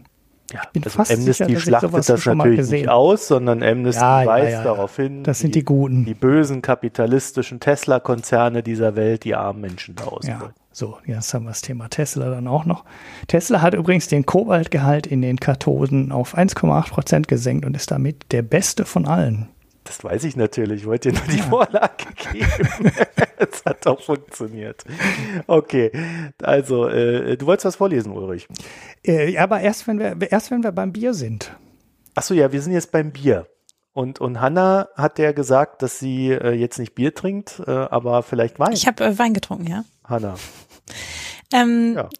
Also unsere weltexklusiv erste Weinverkostung in dem Mikroöko. Ja, äh, ich habe einen Wein getrunken, den wir letztes Jahr aus unserem Frankreich-Urlaub mitgebracht haben, äh, den man dementsprechend, wir haben es versucht, in Deutschland leider nicht kaufen kann, aber so gut wie in jedem französischen Supermarkt. Also wer nach Frankreich fährt, diesen Sommer kann ihn problemlos erwerben. Äh, es handelt sich um einen Wein, also die Marke heißt Les Racines, die machen verschiedene Rotweine vor allem. Ich glaube auch weiß, aber also auf jeden Fall sitzen sie in Bordeaux und wir haben auch den Bordeaux getrunken und äh, finden, fanden ihn so lecker. Also wir haben, fanden ihn jetzt lecker, aber wir haben davon auch viele Kisten mitgebracht letztes Jahr aus Frankreich, weil wir ihn auch da schon lecker fanden. Der kostet in Frankreich im Supermarkt so um die acht Euro, ist biologisch. Das ist was, was man in Deutschland zu dem Preis kaum bekommt und ist ein seichter Bordeaux. Also nicht nur für Leute, die nur Bordeaux trinken, sondern auch für Leute, die auch mal was anderes trinken. Äh, nicht zu schwer, kann man gut auch im Sommer trinken sehr leckerer Wein und eben, wie gesagt, biologisch. Also wenn man in Frankreich einen Supermarkt äh, hat, dann kann man sich damit eindecken oder zumindest den da mal trinken. Ich kann einen Link liefern, weil das Weingut hat auch eine Website. Wow, im Jahr 2018. Das ist also tatsächlich, ähm, wir bringen relativ viel Wein oft aus Frankreich mit und das ist gar nicht so einfach, ähm, weil ganz viele dieser Weingüter sind so kooperativen und die sind echt klein. Also es ist relativ oft so, dass man den Wein dann wirklich nur in einem Supermarkt bekommt, der einen exklusiven Vertrag mit irgendeiner Weingenossen, Weinbaugenossenschaft hat oder so. Und dann fährt man in den Nachbarort und da gibt's den schon nicht mehr. Und äh, dieser aber, den konnten wir, wie gesagt, auch weit außerhalb des Bordeaux, äh, viel weiter im Süden noch kaufen. Und das ist also schon ein dann verhältnismäßig großes Bio-Weingut offenbar, wenn es eben eine Website hat. Man kann es in Frankreich auch im Onlinehandel kaufen, aber ich habe mich dann gefragt, ob es irgendwie Regulierung gibt, dass man aus Frankreich, also weil es gibt es in Frankreich zum Beispiel auch bei Amazon, aber man darf es nicht nach Deutschland bestellen. Also man kann den Wein in Frankreich über Amazon beziehen, aber nicht bei Amazon FR nach Deutschland bestellen. Und da muss irgendeine EU-Regulierung dahinter stecken. Kann auch einfach die Steuern hinter. Ja, Weinsteuer. Steuer, irgendwas muss es sein. Also auf jeden Fall ist es offenbar nicht so einfach. Ähm, ich habe es allerdings jetzt noch mit keinem anderen französischen Wein versucht, ihn direkt nach Deutschland zu importieren. Aber also man kann ihn leider nicht nach Deutschland schicken lassen, weder über einige Online-Weinhändler in Frankreich noch über Amazon. Aber es ist ein wirklich gut trinkbarer, leckerer, mittelschwerer Rotwein. Ja, gut. Und ihr so? Damit hätten wir unsere erste Weinverkostung hier. ja. Bin ich ganz irritiert. Ja, du, was, was machen wir denn jetzt? Können wir jetzt noch über Bier Natürlich. reden? Jetzt muss ich, ja, jetzt muss ich weitermachen. Redet über ja, ja. Bier. Wir reden über Bier. Ich habe eine Hörerin Bier Was denn bekommen. Kraftwein, Hanna? Nee, aber Bio. Ja, genau. Da, da, da werde Großkonzern, ich, aber da Bio. werde ich, da werde ich dich mal dann drauf ansetzen. In, in, äh, in der Weinszene gibt es ja gerade so einen großen Trend zu Vin naturel, Mhm. wo die den Wein nicht mehr mit äh, künstlicher Hefe und so Ja, weiter auch nicht ansetzen, ne? wo geschwefelt. die wirklich Genau, nicht geschwefelt und so. Das heißt, die, ähm, ich übertreibe jetzt ein bisschen, ne? ich male das jetzt ein bisschen aus, aber da latschen die wirklich noch mit den Füßen und stampfen den Wein aus, füllen den dann in Fässer und äh, dann gärt er halt. So ohne Kontrolle der Temperatur und ähnliches, so wie man halt vor äh, ja, 300 oder 400 Jahren noch den Wein gemacht hat.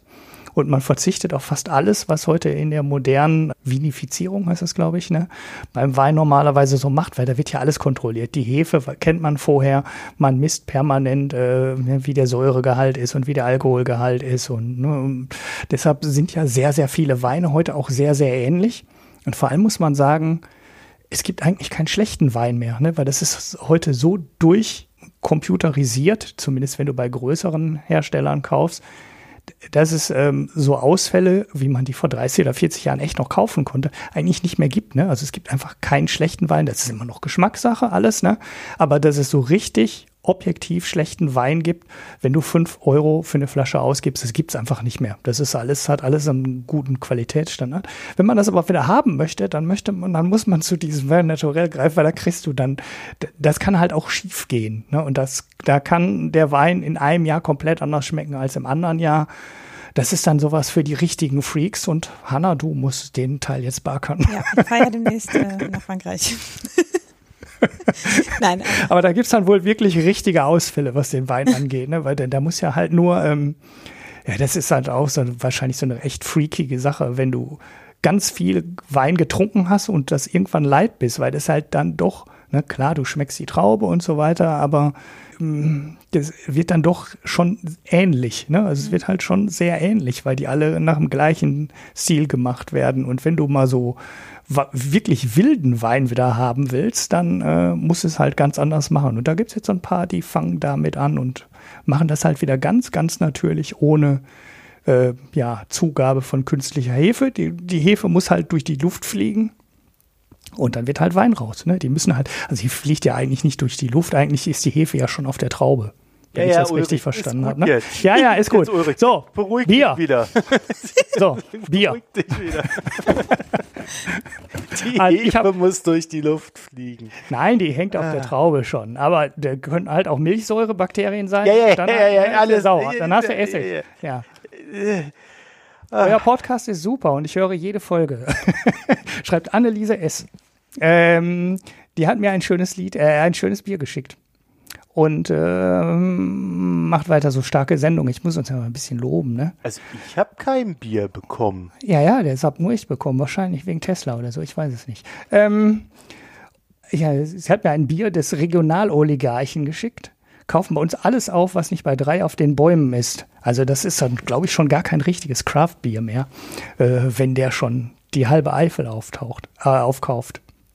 Es ist ein Vulkan-IPA, war es, aus der Vulkaneifel. Deshalb heißt die Brauerei so. Äh, es kam, glaube ich, aus äh, Menden. Und im Gegensatz zu den meisten IPAs, die mir dann doch zu hopfig, herb sind, fand ich das echt gut. Wobei das auf der Hipster-Skala auch sehr viele Sachen komplett geschlagen hat, ne? die, die du sonst äh, bei, bei Bier, die mich dann so skeptisch machen. Also hinten waren fünf Hopfensorten angegeben, fünf bei im normalen Brauvorgang und dann noch mal drei hinterher in dem kalten Zustand wurden noch mal drei Hopfensorten zugegeben. Das ist dann, das schreit ja schon nach Mega-Hipstertum, ne? mehrfach zu hopfen und dann noch mit mehreren Hopfensorten das Ganze zu machen. Aber das war erstens nicht so bitter wie die meisten ähm, IPAs und zweitens war das durch den Hopfen, also da waren halt so Aromahopfen drin, ne, die, ja dann so in zitronige Richtung gehen und so, war das echt erfrischend. Das habe ich am heißen Tag getrunken und das war ähm, echt schönes Bier. Also von den IPAs, die ich bisher getrunken habe, würde ich fast sagen, sogar mein Favorit. Also danke für das Bier, das war ähm, schön. Und wenn der Oligarch, euer Lokaloligarch, da weiter so gutes Bier braucht, braut, dann kann er ruhig weiter die halbe Eifel auftauchen, aufkaufen. Das hätte ich schon wieder tauchen gesagt. Ja, Ulrich, du weißt doch aber, wie das ist. Wir sind ja hier im Wirtschaftspodcast und im Regelfall ist es doch so, der Oligarch macht so lange gutes Bier, bis er alle aufgekauft hat und dann wird's mies. Ja, das ist natürlich, das ist natürlich die Gefahr, ja. Okay. Also dann, ähm, soll er doch nicht. Soll er nur gutes Bier machen und nichts mehr aufkaufen. ja, ich habe äh, kein Bier getrunken, aber ich kann ja hier mal aus meiner äh, Urlaubsbierliste, ihr erinnert euch, die sieben oder sechs mhm. Biere, die ich da hatte, äh, habe ich mir gedacht, da kann ich, ich, ich nehme auch dieses IPA, Sugar Bush IPA, äh, Bush, sorry, Sugar Bush IPA. Mhm. Ja, äh, ich habe dazu aber auch gar nicht viel zu sagen, denn es hat schlichtweg geschmeckt wie irgendwie so ein Standard-IPA. Das war extrem langweilig. Ja. Ich weiß nicht, Sugar Bush, hab da nichts von geschmeckt. Ja. Das war jetzt enttäuschend. Jetzt hast du schon so einen frustrierenden Pick und jetzt noch langweiliges Bier am Ende. Mann, Mann, Mann. Ja, ich dachte mir, ich dachte mir, nachdem, nachdem du jetzt hier schon von fliegender Hefe gesprochen hast, kann man mal so Downer am Ende reinsetzen, der dann so, der dann, der dann jeden denken lässt, so, oh ja, gut, dass die Sendung jetzt vorbei ist. ja, also nichts Spannendes, aber äh, es gibt da noch so ein, zwei interessante Biere. Ein andermal. Cliffhanger. Ja. Der echte Profi. Ja, genau. So. Und in dem Sinne, vielen Dank euch beiden, dass ihr euch die Zeit genommen habt. Vor allen Dingen dir, Hanna. Und dass du auch so lange mit uns ausgeharrt hast heute. Ich ja. Und, bin selber ähm, erstaunt, wie lange ich wach ja. war. Ich, ich wünsche dir schon mal einen schönen Urlaub, ne? Bis bald. jetzt weg. Tschüss. Ja, bleibt uns gewogen geht auf dieses iTunes. Ich habe ja gesehen, dass Ulrich sein Sohn da jetzt auch irgendwie äh, Super. Bewertungen vergibt. Ich habe das erst ja. richtig Vier Sterne, vier Sterne, ja, nachdem oh. du ihn zusammengeschissen hast. Wie, hat er einen Stern weggenommen oder was? Er hat einen Stern weggenommen, ja. Oh. Das gibt noch mehr als Ärger. Dazu muss man, dazu muss man sagen, er hat erst fünf Sterne gegeben, allerdings stand dann dabei, toller Podcast mit sehr kompetenten Leuten, bis auf den Ulrich, der hat keine Ahnung. ja, sehr nett, ne? Ja. ja. Ja, und äh, dann hat er einen Anschiss gekriegt und dann hat er äh, das geändert, den Text, äh, und nur noch vier Sterne gegeben. Ja? ja. Danke, Ulrich. Ja, gut, es gibt nochmal einen Anschiss. dann haben wir drei Sterne, ja, super. Sehr gute Erziehungsmethoden. Ja, ich klaue einfach ja. das iPhone und ja. Weil, weil ihr auf äh, iTunes euch sehr unwohl fühlt, geht ihr lieber auf unsere Internetseite und äh, benutzt den Spenden-Button, um euch glücklich zu fühlen und etwas Gutes getan zu haben. Für unsere Website. Wie der Vitali. Vitali, vielen Dank. Ganz toller Typ. ja. Also, äh, äh, ja, nee, wir sind fertig, oder? Hat noch jemand was fertig. zu sagen? Berühmte letzte Worte. Also, euch eine schöne Zeit. Bis bald. Tschüss.